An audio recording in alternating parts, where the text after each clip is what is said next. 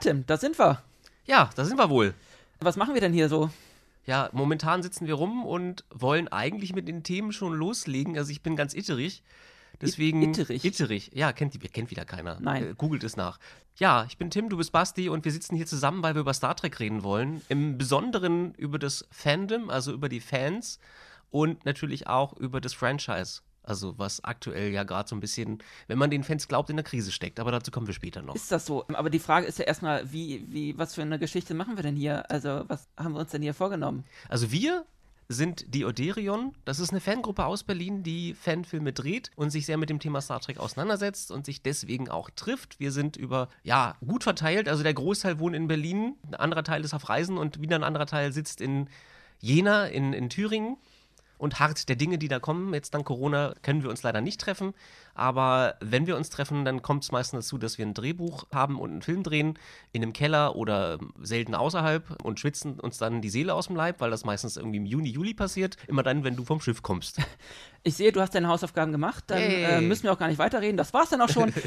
Nein, also was wir hier genau machen, herzlich willkommen erstmal. Das ist hier unser lustiger Podcast, denn ich, der Basti, ich hatte so die Idee, warum immer nur warten, dass wieder ein Film fertig wird von uns? Ja, vielleicht ist es doch mal ganz interessant, so zwischenzeitlich auch mal so ein bisschen, ja, Hintergründe aus der Euderion-Welt euch näher zu bringen, über unsere Projekte zu reden, mit den Leuten, die da auch ein bisschen mit was zu tun haben, die Leute, die ich so greifen kann. Genau, und das Ganze nennt sich jetzt Infinity and Beyond, angelegt, angelehnt an unseren großartigen Buzz Lightyear und ja, an den Namen Euderion Infinity natürlich. Genau, Tim, du bist jetzt quasi hier mein Co-Pilot. Yay, bin ich ja auch im Schiff. Naja, da bist du ja der richtige Pilot. Also sowohl als auch, ja. Genau, genau. Also vielleicht wollen wir erstmal anfangen. Unser Podcast, was wollen wir denn, ja, was, welche Themen wollen wir behandeln? Äh, Was wollen wir den Leuten näher bringen? Also bevor wir jetzt gleich das Schiff, die Oderion, vorstellen, werden wir danach oder beziehungsweise werden wir auf die Charaktere zu sprechen kommen, die wir verkörpern. Wir wollen so ein bisschen anklingen daran, wie, also wie fing das bei uns mit Star Trek an? Das werden wir auch jedes Mal die Gäste fragen, mit denen wir hier zu tun haben. Des Weiteren, was ist unser derzeitiger Bezug zu Star Trek? Also was mögen wir vielleicht, also welche Serie mögen wir vielleicht eher oder wo zieht es uns halt eher hin? Wir wollen das Fandom in Berlin und Brandenburg auch so ein bisschen beleuchten, da speziell in Potsdam die Tafelrunde Ganz wichtig. und wie es dazu kam, dass diese gegründet worden ist. Dann wollen wir ein bisschen über die aktuelle Serie Picard sprechen, über weitere Fanfilme und über zukünftige Projekte der Oderion. Genau. Und was, was mir halt auch noch am Herzen liegt, so ein bisschen, daher der, auch der Name Infinity and Beyond, dass wir auch immer mal ein bisschen über unseren eigenen Tellerrand gucken. Ja, interessante Leute aus der Star Trek-Welt, aber halt auch ein bisschen darüber hinaus vorstellen. Und ja, auch coole Projekte, die wir selbst vielleicht ganz cool finden, die nicht unbedingt was mit Star Trek zu tun haben müssen. Ja, die wir einfach cool finden aus der Nerdwelt. Ja, was uns so am Herzen liegt, das wollen wir un euch, äh, euch, äh, uns natürlich auch, aber euch äh, vor allem vorstellen. Also ein bunt gemischtes Potpourri aus der Science-Fiction und Nerdwelt. Kann man das so nennen? Das kann man, glaube ich, so nennen. Tim. Ich. Ja, vielleicht äh, stellen wir beide uns denn, wir sind ja quasi dann die Stimmen von Infinity and Beyond, uns den Leuten doch auch nochmal ein bisschen genauer vor. Man kennt uns ja aus den Euderion-Filmen. Ich bin Lieutenant Elias Reynolds, der kluge Chefingenieur, und du bist unser tapferer Pilot. Clinton Fox, stolzer Frachterpilot. Frachterpilot, das, die sind immer sehr wichtig, weil die kennen sich aus. Genau, Tim, wie bist du denn überhaupt zu Star Trek gekommen und im Endeffekt dann auch zu uns Euderionern, sage ich mal so, vielleicht in ein paar Sätzen. Ich wollte gerade fragen, wie viel Zeit wir haben. Okay. ähm, bei mir hat es relativ früh angefangen. Also ich war, glaube ich, sechs oder sieben. Lass es acht gewesen sein, dass mein Vater mich vor den Fernseher gesetzt hat, was er nicht häufig genug gemacht hat. Aber damals lief TOS im Fernsehen. Also die Originalserie, mit der habe ich angefangen, aber fand ich damals schon relativ gruselig. Ich habe davon auch regelmäßig Albträume bekommen. Das hat meinen Vater nicht davon abgehalten, mich immer wieder davor zu setzen. Und irgendwann war die Begeisterung dann so groß und als wir hörten, dass das ZDF die neue Serie TNG, also der Next Generation, ausstrahlen wird, war ich Feuer und Flamme. Also ich wollte es unbedingt sehen. Ich habe auch damals den ganzen Trubel nicht darum herum nicht mitbekommen, weil man natürlich damals kein Internet hatte. Es waren die 80er und als kleiner Junge sitzt man dann davor und ist völlig fasziniert von diesem glatzköpfigen Franzosen, der da auf dem neuen Schiff so einen relativ ruhigen Captain gibt. Und das hat einen schon fasziniert, das Technogebabbel und alles, was drumherum ist. Noch mehr als in TOS. Und nachdem TNG so erfolgreich war, kamen ja weitere Serien. Man, äh, man, die meisten werden sich erinnern. Es gab dann DS9, es kam Voyager. Voyager ist bis heute eine meiner Lieblingsserien. Das werden wahrscheinlich viele nicht verstehen, aber darauf Da können wir kann später noch mal nochmal genauer drüber reden. können Genau. das können wir auf jeden Fall nochmal machen. Und dann halt End. Und das war, die 90er waren ja gefüllt mit Star Trek. Also es war ja so die Hochepoche, wenn man so will. Was jetzt leider ja so ein bisschen abgeebbt ist und aber über neuere Produktion kann man noch sprechen. Wie bin ich zu euch gekommen? Wie bin ich zur Ideen gekommen? Über Umwege. Ich bin selber Mitglied der Tafelrunde in Potsdam. Also Berlin-Brandenburger Tafelrunde, also eigentlich in Potsdam beheimatet. Potsdam-Babelsberg sagt man gern. Quasi die Institution in Sachen Star Trek Es in ist die. Institution in Berlin-Brandenburg, was so die Tafelrunde anbelangt, also was so Star Trek anbelangt. Die haben einen eigenen, eigenen Blog, den sie regelmäßig betreiben, wo Leute immer wieder hinfinden, wenn sie Besprechungen brauchen zu, wie ich, weil ich es gerade sehe, die Schiffe. Also da gibt es einen ganz großen Beit Beit ganz viele Beiträge zu den Schiffen. Der Igelmoss und wir treffen regelmäßig Leute aus anderen Fandoms. Wir treffen Darsteller tatsächlich auch. Synchronsprecher wie Benjamin Stöwe, den wir alle aus der Discovery-Serie kennen. Ich dachte, du meinst jetzt aus dem MoMA, aus dem ZDF-MoMA, aus dem Aus Wetter. dem ZDF-Nummer auch, sicher klar. Ich bin jetzt, ich gucke das jetzt nicht jeden Morgen, aber man kennt ihn halt daraus als Wettermann. Und er spricht Hugh Kalber in Discovery. Richtig. Hugh Kalber hieß er, genau. Ja, Ja. der Doc. Richtig, also solche Leute halt. Ne? Und da pflegen wir regelmäßig Kontakt und über diese Kontakte ist man auch irgendwann auf die Oderion gestoßen. Ich weiß nicht mehr, wann es genau war. Ich glaube früher 2010er irgendwann, glaube ich. Ich bin mir nicht ganz sicher. Die Tafelrunde selbst hat sich ja 2009 gegründet, übrigens Ja. nach dem nach der Abrams Veröffentlichung Track. des ersten Abrams-Track, äh, furchtbar.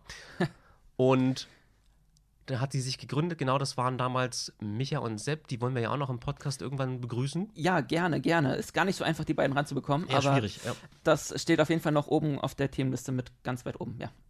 Genau, und 2005, nee, 2016, 2016 bin ich auf Sabrina gestoßen, die ja auch in der Derion Mitglied ist. Ja, meine äh, liebe Schwester, die wir irgendwann da doch dann auch zum Star Trek-Fandom bekehrt haben, ja, die haben wir dann einfach mal mitgeschleift zur Tafelrunde. Aber darüber wird sie sicherlich auch noch selber erzählen. Ja, ich freue mich drauf. Ja, ich mich auch. ja, und dann glaube ich, ich bin eingesprungen. Kann man das so sagen? Ich bin eingesprungen.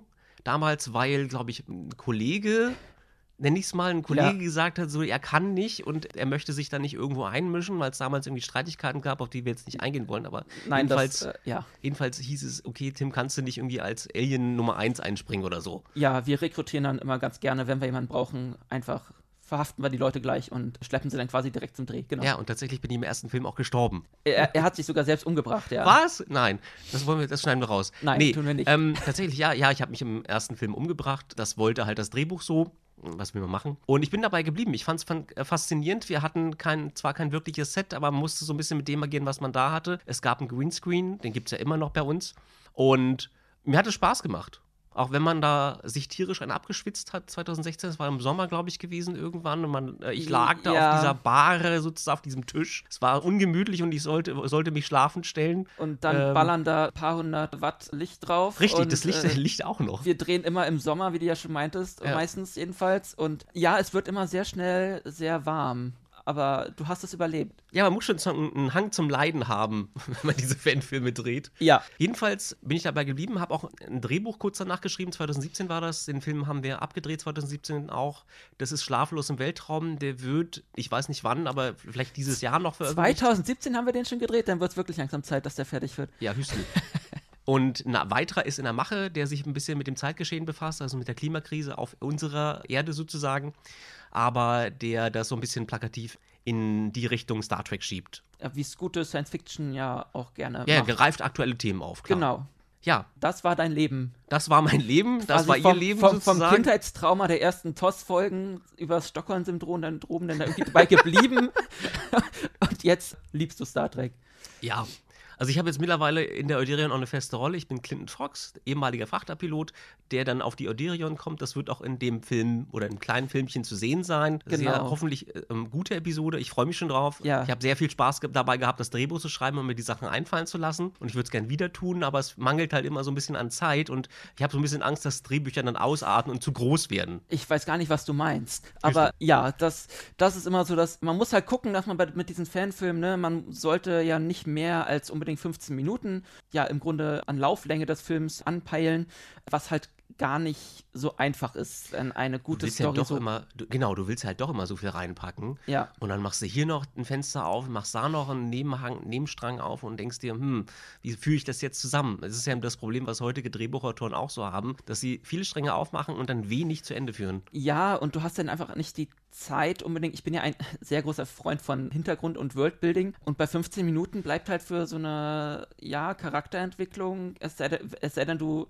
also nicht viel Zeit, es sei denn du, ja, nimmst halt einen Charakter wirklich komplett in Fokus. Ansonsten, wenn du halt eine richtige Story erzählen möchtest, mit mehreren Charakteren, ist halt so Worldbuilding-Hintergrund nicht ganz so einfach. Ja. Und wir haben halt keine 26 Folgen wie früher Next Generation und Co., wo man auch mal sich ein bisschen Zeit nehmen kann. Das ist, glaube Ja. ich, wie du meintest, ja auch heutzutage bei den neueren Serien so ein bisschen das Problem.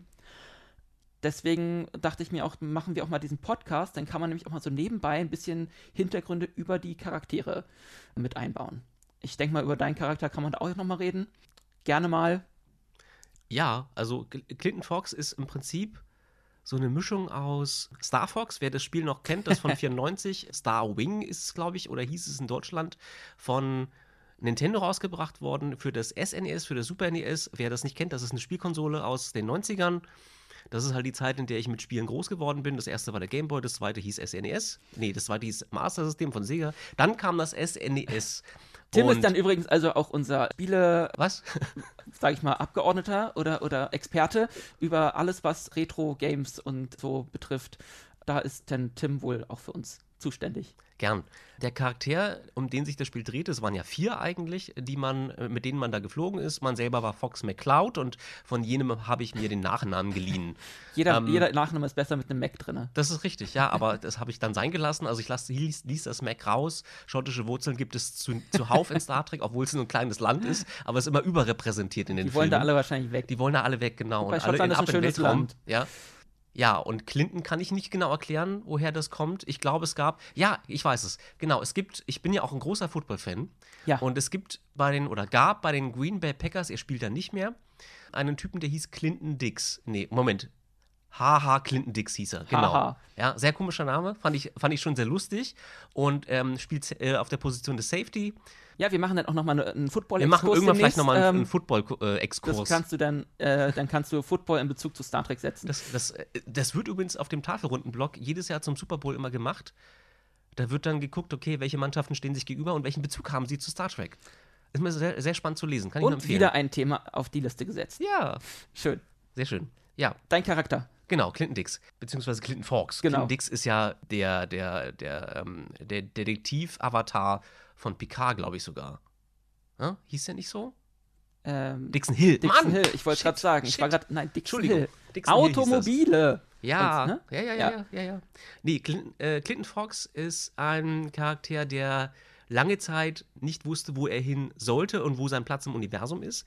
Und deswegen ist er Frachterpilot geworden, um das Universum, wo er seinen Platz finden möchte, erstmal kennenzulernen. Und das Spannende ist, er hat sich die Zeit über, in, die, in der andere auf die Akademie gegangen sind, dieses Wissen über das Universum oder beziehungsweise das bekannte System angeeignet und ist viel rumgekommen, hat viel kennengelernt, hat eine große Menschenkenntnis dadurch gewonnen, hat aber auch gute Kenntnisse als Frachterpilot, also als Pilot generell. Ist ein sehr fähiger Pilot. Selten gehen bei ihm Schiffe zu Bruch. Da gibt es andere Captains. Und irgendwann wurde ihm das, hat ihm das nicht mehr gereicht. Klar, es war, gab eine gewisse Form der Freiheit, die man als Frachterpilot natürlich genossen hat. Aber du hast halt, es lief halt nicht darüber hinaus. Und dann fing irgendwie an, ihn die Sternflotte zu reizen. Und es gab dann ein Empfehlungsschreiben eines Admirals, das ihn dann zur Sternflotte brachte, wo er dann im Win- Windeseile die Akademie abgeschlossen hat und dann zwangsversetzt wurde auf die Euderion. Zwangsversetzt. Ja, ich glaube, das ist halt, er hat es so empfunden, weil er es natürlich, als, weil er als Frachterpilot mehr Freiheiten hatte, deswegen nennt er es Zwangsversetzung, obwohl das natürlich ein ganz normaler Vorgang innerhalb der Ja. Sternflotte war. Ist ja auch ein schönes Schiff. Ist ein schönes Schiff, ja. Das lernen muss er ja erst kennenlernen. Ja. So. Nee. Ja, und jetzt ist er bei uns sogar Steuermann. Jetzt ist er Steuermann. Ja. Bist du eigentlich Chefsteuermann? Ich Oder bin das? Chefsteuermann. Natürlich ich bist du glaube Chefsteuermann. schon, weil Tom, der ja vorher den Posten innehatte, er ist jetzt zwangsversetzt worden auf die Ops. Ja, jetzt macht er das, was Fenrich Kim immer die ganze Zeit gemacht Richtig, hat. oder Data.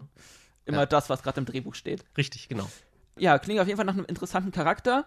Ja, bei mir, mein Charakter, Elias Reynolds, da gibt es sogar schon einen Fanfilm, den ich, ich glaube, das ist jetzt auch schon wieder Ich glaube 2013 habe ich den gemacht. Schatten der Vergangenheit. Ich glaube, ich werde diesen Link auch nochmal unter diesem Podcast posten.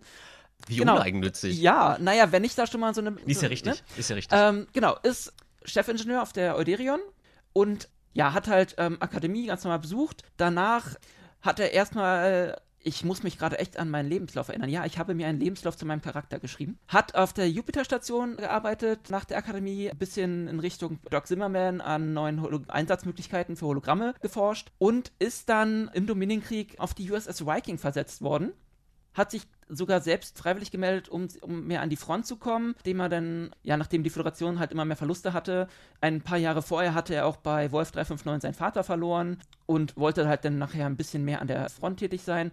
Bei der USS Viking ist er dann untergekommen und nach einem Zwischenfall mit ein paar, mit, nach einem Zwischenfall mit ein paar Jem'Hadar-Schiffen, ja, wurde, wurde ein Großteil der, war er nur eine Maschinencrew und wurde dann quasi Schlachtfeld befördert zum Chefingenieur, nachdem ein Großteil seiner Maschinenjungskollegen ja bei einem Angriff halt getötet wurden, hat dann die Viking soweit re repariert, dass das Schiff wieder äh, ja, flott war und so konnten sie diese Mission irgendwie noch abschließen.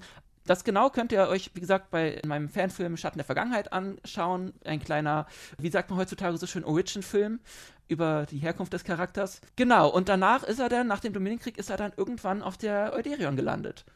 Und ja, ist jetzt da, hat jetzt da das Sagen über, auch da über den Maschinenraum. Link in der Bio. Genau. Wie man das heutzutage so schön sagt. Genau. Ja. Ja, das ist so ein bisschen meine Geschichte. Ja, wie gesagt, ich habe mir echt wirklich einen Lebenslauf geschrieben. Wie ich schon sagte, ich mag Hintergründe und so kann man ein bisschen, ja, also auch für die Drehbücher dann das mit einbauen und dann kann man irgendwie nachvollziehen, warum ein Charakter was macht, wenn man, wenn man weiß, der Charakter hatte schon quasi ein Leben vorher und ist dann nicht so eindimensional. Ja, der ist halt nicht einfach plötzlich da, sondern da ist tatsächlich ein gewisser Hintergrund. Und ich glaube, das Problem ist auch, wenn man versucht, jetzt irgendwie über die Serien einen Hintergrund zu erschaffen, mit mehreren Episoden ist das ein ziemlich heilloses Durcheinander. Das hat man, ich fand, das hat man ganz gut gemerkt bei Picard, der plötzlich alles konnte. In der- in- in neuen, TNG? ach, In bei, TNG. in, bei In TNG, TNG. Schon. Ja. Archäologe, Schriftsteller, beziehungsweise kennt ziemlich viele alte klassische Literatur, ist bewandert in jenen und diesem und mal mehr, mal weniger, hat aber gar keine Ahnung von seinem Schiff, habe ich manchmal das Gefühl so. Der lässt dann immer, wenn Ja. es um welche technischen Sachen geht, dann fragt er halt Jordi so. Na, das ist halt, naja, das ist die, ist die Sternflotte. Du hast halt deine Experten in den verschiedenen Bereichen. Du musst nicht alles können. Klar, du Ja. solltest, glaube ich, als Captain schon wissen, wie so ein Schiff funktioniert. die Expertise des Captains ist die Allgemeinbildung. So. Ob er sich jetzt irgendwie über, keine Ahnung, über Tachyonfelder und Co. Bescheid wissen muss oder wie man einen, eine Plasmaleitung rekalibriert. Keine Ahnung, was so die Grundvoraussetzungen sind, die man als Raumschiffkapitän kennen muss. Ich meine, jeder Kapitän kommt auch so ein bisschen ja aus einem anderen Bereich. Background. Ja. Äh, Janeway war ja, glaube ich, Wissenschaftsoffizier früher Ja. gewesen. Ja. Ähm, Cisco weiß ich gar nicht. Der war dann. Das ist eine gute Frage. Das Irgendwo, wird, irgendwo es gesagt, glaube ich. Ich bin in DS9 jetzt nicht so bewandert, dass ich das wüsste. Das habe ich. Ich glaube, da sind wir. Ja, Schande, ja, shame, Schande. shame. Da bin ich, glaube ich, immer noch einige Episoden schuldig. Ich habe, glaube ich, Staffel 7 noch nicht komplett gesehen. Was? Ja. Ich habe mich immer vorgedrückt. Naja, wir haben ja gerade ein bisschen Zeit. Jetzt kannst du ja, äh, es sind nur 26 Folgen, glaube ich. Ja. ähm, ja, nö, aber genau das, das zeigt es halt so ein Kap so ein, nicht so ein Kapitän, sondern so ein Charakter, meiner Meinung nach, auch in der Serie verdient ein bisschen Background. Klar, Mhm. es dauert manchmal eine Weile, je nachdem, wie lange so eine Serie angelegt ist, dass sich das entwickelt. Hat sich ja auch über TNG so ein bisschen über die sieben Jahre entwickelt. Aber es gibt einfach so eine Mehrdimensionalität, finde ich. Also das finde ich als auch, wenn wir gleich nochmal drüber reden, bei Picard, der neuen Serie, ja. da fand ich halt viele Charaktere sehr eindimensional. Man hat irgendwie nicht so genau verstanden, warum sie jetzt was machen und hat jetzt auch nicht wirklich in der Serie nochmal viel über die Charaktere kennengelernt. Siehe Seven of Nine. Also Seven of Nine war einfach nur da. Ja, da, ich glaube, wir können auch gleich irgendwie in das Thema gehen in Medias Res Picard, Ja. wenn du das möchtest. Ich weiß Ja, hab jetzt- mein Charakter habe ich soweit vorgestellt. Ja. Dann können wir einfach zum nächsten Thema, wie gesagt, springen. Wir haben es ja immer schon mal angesprochen, ähm, was auch in diesem Podcast immer wieder eine, äh, eine Rolle spielen soll, aktuelle Themen äh, oder aktuelle News aus Star Trek, was bisher so passiert ist in den letzten Wochen. Ja. Und natürlich ist hier äh, Star Trek PK das ganz große Thema, ist jetzt gerade durch, quasi den, die ersten zehn Folgen. Und die Meinungen sind ja durchaus gespalten. Sehr gespalten sogar. Also ich habe sehr viele Videos gesehen, wie konntet ihr das tun? Warum habt ihr, habt ihr das dieser Figur angetan? Warum habt ihr Picasso demontiert? Das ist die Frage, ist der wirklich dem demontiert worden? Oder ist das einfach die Schreibe von Kurtzman? Das ist halt die Frage. Also ich persönlich fand ja auch sehr viele Sachen sehr schön gemacht. Ja, ich, gar keine ähm, Frage. Gerade der Data-Handlungsbogen war halt sehr cool. Ist halt die Frage, ob das, wie sie es gemacht haben, wirklich auf zehn Folgen, also äh, zehn Folgen hätten sein müssen oder ob man nicht das die halt Storyline in, in, drei Folgen hätte abhandeln können ja. mit den Androiden und Data und dann sich einfach nochmal ein bisschen Zeit nehmen für die anderen Themen. Also ich frage mich halt ge bei gewissen Sachen, wäre es nötig gewesen. Also hätte man die Borg unbedingt mit einbauen müssen. Und ja, viele Sachen schienen so reingeschoben als reiner Fanservice, wie zum Beispiel die Borg. Die Romulaner habe ich mich sehr gefreut, dass die beleuchtet wurden, aber, aber, die Art und Weise hat mir so gar nicht gefallen. Also, also klar, es gibt natürlich, also es, es, es, ist eine heterogene Gesellschaft, keine homogene Gesellschaft, wo alle mit einem Pilzkopf rumlaufen. Das hat mich damals auch immer schon genervt, ja. dass die alle immer dieselben Frisur, äh, immer denselben Friseur hatten. Aber das war ja bei Star Trek immer schon so. Also das, das ist ja. ein produktionsbedingt, ja. ganz klar. So. Und hinter Picard steckt natürlich logischerweise auch viel Geld. Und sie haben höhere Produktionskosten und können das ähm, wunderbar wieder, also können das halt einsetzen und können halt viel machen, sozusagen. Und klar, die romulanische Gesellschaft ist kaputte. So, nach dem, was mit Romulus passiert ist, ist klar, das sind Nomaden und die sind zierisch sauer auf die Föderation, weil sie halt nicht geholfen hat. Es gab nur einen, der helfen wollte, der hieß Picard. Und wir gehen, wir können ja mal zum Anfang springen. Also man sieht ja am Anfang, so in, der ersten, in den ersten paar Episoden, Picard, alter Mann, der kann nicht mehr, wie er will er wirkt auch so ein bisschen senil. Also so ein bisschen ist das so die Fortsetzung von heute, gestern, morgen, hatte ich das Gefühl. Ja, aber wobei Was den er, Charakter er, anbelangt. er war desillusioniert, war ja. er irgendwie und ja, hat sich einfach irgendwie seinem Schicksal irgendwie hingegeben. Wobei ich mich halt immer frage, warum, weil es hätte ja genug Leute gegeben, eigentlich aus seiner Sternflottenzeit, an die er sich noch hätte wenden können. Richtig, ja. Ähm, die Rikers und Co. Mhm. Warum hat er jetzt 14 Tage quasi nur, 14, 14 Jahre. Jahre ja, nur quasi auf sein Weingut, auf seinen Tod quasi gewartet hat, sich seinem Schicksal irgendwie ergeben hat, das verstehe ich nicht. Hätte man vielleicht anders lösen können, aber, also schreiberisch. Wobei man auch fragen muss, wann kommt der Punkt, wo du als Captain sagst, ich bin zu alt für den Scheiß? Ja, klar. So. Und, und, vielleicht hat er sich diese Frage gestellt, ich weiß es nicht mehr. Er war, vielleicht ist er wirklich desillusioniert. Sicher, wenn, wenn du ständig kämpfst und immer nur äh, quasi dann irgendwann nur verlierst, und dann, dann denkt man sich irgendwann, ja, warum tue ich mir das noch an? Aber das war halt irgendwie, ja, nicht mehr so der Picard von früher. Also Vielleicht ist das auch so der Punkt, an dem sich die Regisseure abgearbeitet haben, weil sie mit der aktuellen Politik nicht zufrieden sind. Vielleicht ist das so die Verkörperung, die, äh, Picard, die Ver Verkörperung der Verzweiflung, die man jetzt gegenüber einer Trump-Administration hegt. Ja, also nicht. ja, kann ein guter, ja, kann ein guter Punkt sein.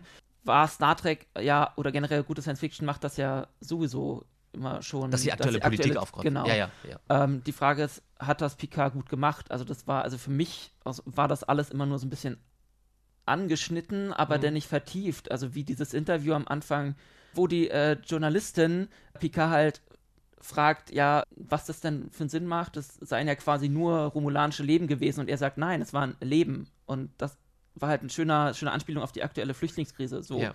Aber man hat es halt in der Serie nicht weiter wirklich behandelt. Man hat noch mal kurz diesen, diesen Planeten Vashti, glaube ich, gezeigt, ja. wo die im Exil Romulaner lebten. Aber ich hätte mir gern gewünscht, dass man ein bisschen mehr über den Zustand des romulanischen Imperiums lernt, weil anscheinend, wie man da ja dann in der Serie zum Ende sieht, haben sie ja noch einiges an militärischem Equipment an einigen hundert Schiffen. Ich glaube, 218 Schiffe waren es. Da frage ich mich auch, wie kann das der Föderation entgehen? Huch, 218 Schiffe, wo kommen die denn her? Ja, also entweder existiert das romulanische Imperium jetzt oder nicht, oder ja, also das, ja. aber selbst, sie, sie, können immer noch dieses, dieses Rückgewinnungsprojekt mit den Romulanern stemmen, äh, mit den, mit den Borg stemmen. Ja. Mit diesen, also das war alles so, vielleicht wird er noch in der nächsten Staffel drauf äh, eingegangen, man weiß es nicht, ich bezweifle es fast. Wenn sie sich einen Gefallen tun wollen, lassen sie es raus. Ja, also ich, ja, also hätten sie, hätten sich einen Gefallen tun wollen, hätten sie einige Sachen rausgelassen. Das stimmt ja. An. Es gibt viele schöne Sachen bei Picard, die, die, oder, oder Sachen, die ich schön finde.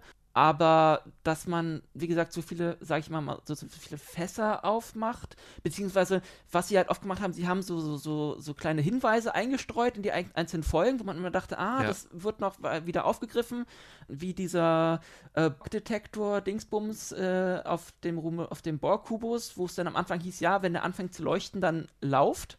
Ja. Das Ding hat bei Sochi, glaube ich, einmal kurz geleuchtet, das, was, was nur für eine Millisekunde äh, zu sehen war, aber hm. es wurde nicht darauf eingegangen. Hm.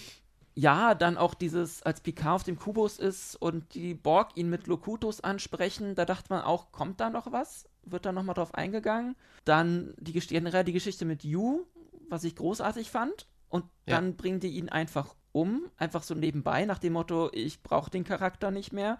Also bringe ich ihn einfach so nebenbei mal um.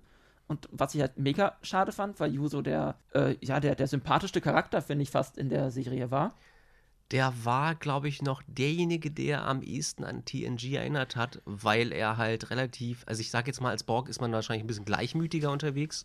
Und er hat das gut transportiert. Also diese sehr gelassene Ader, weil er halt mal Maschine war. Und dann doch aber dieses Menschliche, was irgendwann natürlich sich Bahn gebrochen hat, weil er halt Mensch ist. Ähm, das hat er gut transportiert. Also, dass er sich so ein bisschen loslöst von seinem Borg-Dasein, ja. dass er äh, die Zeit gefunden hatte, das zu tun, das hat man gemerkt.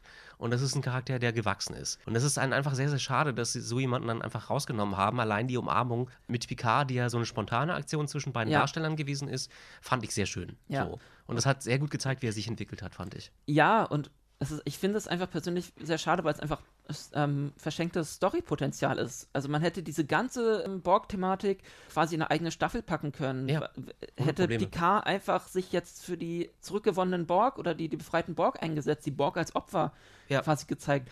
Das wäre Storypotenzial gewesen, da hätte man locker eine Staffel mitfüllen können. Und jetzt Yu zu töten, einfach nebenbei, weil die Autoren sich denken, ja, ich brauche ihn jetzt für die aktuelle Staffel nicht mehr finde ich halt schade und einfach auch, sehr kurzsichtig gedacht. Äh, ja, diesen Flickenteppich aufzumachen und zu sagen, wir machen, werfen ganz viele Positionen auf, die wir am Ende nicht auflösen, ist wohl so eine Krankheit, die um Abrams herum und Kurtzman herum lange geisterte, wenn man sich Lost zum Beispiel anguckt, die Serie Lost, ja. wo es, glaube ich, auch acht Staffeln gab. Und ich will niemanden spoilern, Vorsicht, Spoiler. Am Ende heißt es, alle sind tot. Und damit haben sie versucht, dann in einer Folge alles aufzulösen, was sie vorher acht Staffeln lang in irgendeiner Form vorproduziert hatten. Wo, wo sie irgendwie selbst nicht wussten, wo dann, sie hinwollen, weil sie genau. irgendwelche Ecken geschrieben haben, die ja, aus denen sie nicht mehr rausgekommen dann, sind. merkst du eigentlich, wo das herkommt. Und dasselbe ist in Picard natürlich auch passiert. Sie haben ganz viele Fässer aufgemacht, die sie dann unmöglich wieder schließen konnten, nicht mit einem richtigen Deckel. Ja. Und das hast du in der letzten Episode ganz stark gemerkt, als es da noch hieß, ich glaube, es habe es im Nachhinein erfahren, dass irgendeiner, ich glaube, Michael Chabon, mhm. der Showrunner, glaube ich, war, ja. der hat am Ende gesagt, dass sie zum Beispiel die Animationen für die Schiffe in der letzten Woche gemacht haben. Ja. Also die hinkten tatsächlich massiv hinterher. Ich weiß jetzt nicht in Bezug auf das Drehbuch, ob das vielleicht der Fall gewesen ist und ob sie das dann irgendwie, ob sich das dann nach hinten geschoben hat und deswegen die technischen Aspekte einfach zu kurz gekommen sind, was die Copy-and-Paste-Schiffe in der letzten Episode erklären. Das war sehr traurig, ja? Ja, das einfach, das war so eine der traurigsten Sachen, die ich, die ich gesehen habe, gerade da zu sparen und den Fans sowas vorzusetzen. Ich meine, das war ja schon. Das kriegt jeder Fanfilm besser hin. Ja, und das, ich meine, klar, man muss, also man muss halt gucken, inwieweit man jetzt, jetzt quasi alte Schiffe nur als Fanservice reinbaut. Aber äh, dafür haben sie an anderen Stellen so viel Fan unnötigen Fanservice gemacht. Da, da ja. hätte ich mir dann so ein, zwei bekannte Schiffe doch nochmal gewünscht. Und im Grunde war das ja schon eine Krankheit, sage ich mal, von Discovery, dass sie die Schiffe erstmal gar nicht gezeigt haben. Ja. Und dann, also so, so einen komischen Stil eingebaut haben, weiß ich auch nicht. Nein, also ich hätte mir bei Picard deutlich mehr Schiffe gewünscht. Und ich meine, wenn man das fürs, man macht das ja irgendwie auch, also klar, klar nicht nur für Star Trek-Fans, sondern auch für neue. Aber bei einer Serie wie Picard, wo der Name ja schon so viel, so viel Erinnerungen in den Fans auslöst und der ja quasi direkt an die Fans gerichtet ist, da hätte ich mir dann so ein paar, ja, Rückbesinnungen, also gerade auch was, was so die Raumschiffe angeht, schon gewünscht. Und ich meine, Star Trek war nie nur, ging, bei Star Trek ging es nicht nur, nicht immer nur um Raumschiffe, aber es war, die waren halt ein großer Teil davon und wurden auch immer schön in Szene gesetzt. Und dann in der letzten äh, Folge diese Einheitsbrei-Flotte, die da aus dem Nichts auftaucht, das war sehr enttäuschend, ja. Ja, mich hat auch dieser ganze Storystrang, darüber hatten wir schon öfter mal gesprochen, gestört, der sich nur um den Kampf gegen die KI drehte, also gegen künstliche Intelligenz im Allgemeinen, was sie ja vorher schon bei Discovery gemacht haben, worüber wir auch nochmal sprechen sollten. Also eine Folge zu Discovery vielleicht, dass Ja. wir das kurz abhandeln, die zwei Staffeln. Und was man eigentlich nicht kurz kann, weil darüber kann man viel reden. Aber Definitiv. dieser AI oder künstliche Intelligenz-Storystrang, den hatten wir bei Discovery halt schon, den fand ich jetzt halt einfach zu ausgelutscht. Ja, vor allem, also man hat es erstmal bei Discovery schon und dann in den letzten Jahren, Jahrzeh im letzten Jahrzehnt halt schon so oft auf einer, dieser, dieser äh, Konflikt KI gegen organisches Leben hatten wir schon so oft und teilweise in einer deutlich besser gemachten Art und Weise. Also da fällt mir direkt, also erstmal Blade Runner, dann äh, Battlestar Galactica, Westworld, also das sind alles so Beispiele, wo man Ghost in the Shell. Ghost in the Shell. Ähm, alles so Beispiele, wo man sieht, es funktioniert ja. Man kann es auch ein bisschen tiefgründiger machen. Und bei Picard war das irgendwie, Schmückendes Beiwerk. ja, es war äh, eindimensional. Also, also Ja. man, man, wahrscheinlich auch, weil es wieder ein extra Fass ist, was sie aufgemacht haben, was am Ende nicht vernünftig erklärt wurde. Da sieht man diese komischen Arme, die dann aus diesem Loch rausgucken und dann wird Ja. das wieder geschlossen und man denkt sich so, und das war jetzt die große Bedrohung. Ja, man, du wusstest, glaube ich, bis Episode 7 oder 8 nicht, in welche Richtung sie eigentlich wollen. Das ist halt wie bei der zweiten Discovery-Staffel mit Control. Man wusste nicht genau, achso, Control ist jetzt der große Bösewicht, aber das, oder das große Böse. Und, erwähnen es nie wieder. ja, und ich weiß halt nicht, ob sie es nie wieder erwähnen, weil ich befürchte ja, also man, man hört ja schon Gerüchte, dass Kurtzman ja so eine Art Avengers-Multiversum-Dingsbums. Da hätte ich überhaupt keine Lust drauf, muss ich ganz ehrlich sagen, weil es das schon gibt. Und für Marvel passt das wunderbar, einfach weil es da ganz viele Figuren gibt. Ja, aber. Und es muss aber jetzt für Star Trek echt nicht wirklich sein. Nein, also ich brauche jetzt auch keine ständigen Story-Verknüpfungen über die Serien hinweg. Wenn da mal so die eine Serie sich auf die andere bezieht, ist das ganz nett. Und gibt auch so ein bisschen, ja, wie gesagt, Worldbuilding. Schafft das, macht das Universum ein bisschen größer und zeigt halt, dass alles ein bisschen miteinander zu tun hat. Aber ich brauche jetzt nicht so eine übergreifende Storyline aller ähm, Infinity Stones bei Marvel, dass irgendwie es im Grunde nur darum geht. Stell dir doch einfach mal vor, wir hätten ständig bei DS9 Crossover gehabt. Das hätte dir doch irgendwann zum Halse rausgehauen. Ja, naja, ich weil- glaube, das ist das, was sie jetzt planen. Weil die halt Serie ja für sich selbst dann kein eigen. Die hat keinen Eigenwert mehr, Genau. klar. Also sie kann nicht aus sich selbst heraus irgendwie interessant sein für andere Leute, sondern sie ist nur dann interessant, wenn andere Figuren aus anderen Universen quasi mit dazuspringen und die Story so vorantreiben. Und das will ich ehrlich gesagt nicht. Das klappt Ja. bei Marvel bestimmt ganz gut, beziehungsweise es klappt ja ganz gut, die Serie, beziehungsweise das Franchise verkauft sich ja wie geschnitten Butter Äh, ja, oder geschnitten Brot oder was wird ja auch nicht. schön, deswegen, ich meine, das ist, ist alles Disney und Disney Ja. weiß schon, wie man, wie man Kohle Ja, rausholt. ja, ja, ja. Aber im Grunde sind auch die Marvel-Filme jetzt alle nicht für ihre Tiefgründigkeit be berühmt. Nein, das wollen sie ja auch nicht. Nein, aber deswegen ähm, brauche ich das jetzt auch nicht unbedingt bei Star Trek, weil Star Trek war für mich immer ein bisschen mehr als nur pure Unterhaltung. Das war halt auch ein bisschen Tiefgründigkeit und Bezug halt auf aktuelle Probleme. Und deswegen habe ich die Hoffnung, dass, wenn sie jetzt die neuen Serien anteasern, beziehungsweise sie haben ja zwei neue Serien angeteasert oder eine ist noch so in, in die Hoffnung der Fans, dass die kommt. Die andere heißt Lower Decks. Lower Decks ist eine animierte Serie. Ähm, ich mochte den Trailer, ich mochte die Teaser, die ich dazu gesehen habe. Und ich finde die Idee faszinierend, diese Figuren zu beleuchten, um die es in der Regel nicht geht. Das, es, gibt, es gibt ja einige Star Trek-Episoden, bei TNG gibt es, glaube ich, eine. Na, die heißt Es- sogar Lower Decks. Genau, die heißt, glaube ich, sogar auch so. Und bei Voyager gibt es eine solche Genau. Episode, die wiederum dann von der, von der Ebene Lower Decks auf die Ebene ähm, Upper Decks gehoben wird, weil die Lower Decks Figuren mit Janeway raus müssen und eine Erkundungsmission haben. Ich fand das sehr spannend, wie sie es, äh, dass es eine Episode gab, die sich da mal mit diesem Thema befasst. Was machen eigentlich die anderen Figuren auf Eben. dem Schiff oder was machen jetzt die Figuren, die man sonst nicht so im Rampenlicht Eben, sieht? auch hier wieder Worldbuilding. Also Ja. es gibt einfach diesem Universum wieder so eine Lebendigkeit und so eine Es verleiht Tiefe. Größe, klar, Genau. Tiefe. Und das zeigt einfach, ja, es hört oder gehört irgendwie alles so ein bisschen zusammen und das eine beeinflusst das andere und ja, auch diese Menschen, die man irgendwie immer nur im Hintergrund durchs Bild laufen sieht, die haben einen Job auf diesem Schiff. Ja, die haben einen Arbeitsalltag, die haben ein Leben, die haben in irgendeiner Form Beziehung zu anderen Figuren Ja. oder kennen vielleicht sogar die Hauptfiguren, was man ja in TNG immer wieder angeschnitten hat mit diversen Nebencharakteren, die immer wieder aufgetaucht sind Ja. und die vielleicht mal einen Satz sagen durften oder so, wenn überhaupt. Ja. Nee, da freue ich mich auch schon drauf. Äh, die die ähm, Serie soll ja so eher Comedy in die Richtung Comedy gehen, so wie ich das verstanden Ja, habe. das finde ich jetzt aber nicht schlimm. Nö, also ich meine, die Orville, also- die Orville macht's auf und die Orville ist beliebter als jetzt so manch andere Star Trek-Serie Ja. gerade rausgekommen ist. Auch da kann man, glaube ich, nochmal einen extra äh, Ja, Podcast zu ja. machen. Ich finde halt, man muss es mit dem, mit dem Humor, es muss passen. Also es darf, ich finde halt manchmal, weil so Orwell ist halt dieser Seth MacFarlane-Humor manchmal mit, sehr mit dem Holzhammer. Der Äh, Furz-Humor. Ja, Genau, keine Ahnung. Und das kann man, glaube ich, alles ein bisschen feinfühliger machen. Ist die Frage, ob ich Kürzmann und Co. das zutraue. Irgendwie im Moment nicht. Ich hoffe ja. doch nicht, dass er das übernimmt. Naja, er, er hat, macht. im Grunde hat Kurtzman ja den Hut auf bei Star Trek. Das heißt, im Endeffekt kann er da generell mit reinreden, aber ich denke mir, je mehr Serien es gibt, desto vielleicht, desto weniger Einfluss hat Kurtzman auf die einzelnen Serien. Und ja, wollen wir es hoffen, er kann ja nicht überall gleichzeitig sein. Das war ja damals der Vorteil von äh, Deep Space Nine, dass ja. die, weil Deep Space Nine also mittel, so ein bisschen das mittlere Kind war zwischen Next Generation und Voyager, dass es nicht so sehr im Fokus der Leute ganz oben waren. Das stimmt, war, das hat der Iowa Steven mir dann irgendwann komplett alleine gemacht. Ja, und deswegen konnten sie sich auch mehr erlauben als andere Serien. Und vielleicht passiert das ja jetzt mit Star Trek auch, wenn mehr Serien kommen, dass da ein bisschen mehr Gold zwischen ist. Wie siehst du denn generell so die, die Zukunft und den Stand äh, von Star Trek jetzt? Was erwartet uns denn so? Also du hast gerade Lower Decks angesprochen. Wie siehst du die anderen Gerüchte, die da jetzt noch so durch die Gegend schwören? Ich hoffe, dass es eine Pike-Serie geben wird. Ich glaube, das ist die große Hoffnung vieler Fans, weil viele den Charakter und, äh, Charakter und auch den Schauspieler, Anson Mount, Anson Mount ist großartig, mochten. ja. Er war, gro es ist, war großartig in Discovery als, als Pike. Und die Zerrissenheit dieser Figur, er steht so ein bisschen, äh, so, so ein bisschen zwischen Picard und, und Kirk. Und er ist so ein bisschen der Mischmasch aus beiden. Er ist durchaus gebildet, aber er kann auch haut drauf. Er kann halt auch Cowboy. So. Und dass die Figuren, die dann noch mit auf dem Schiff sind, ein, auch ein Spock, würde mich reizen, den wiederzusehen, auch wenn viele gesagt haben, das ist nicht mein Spock.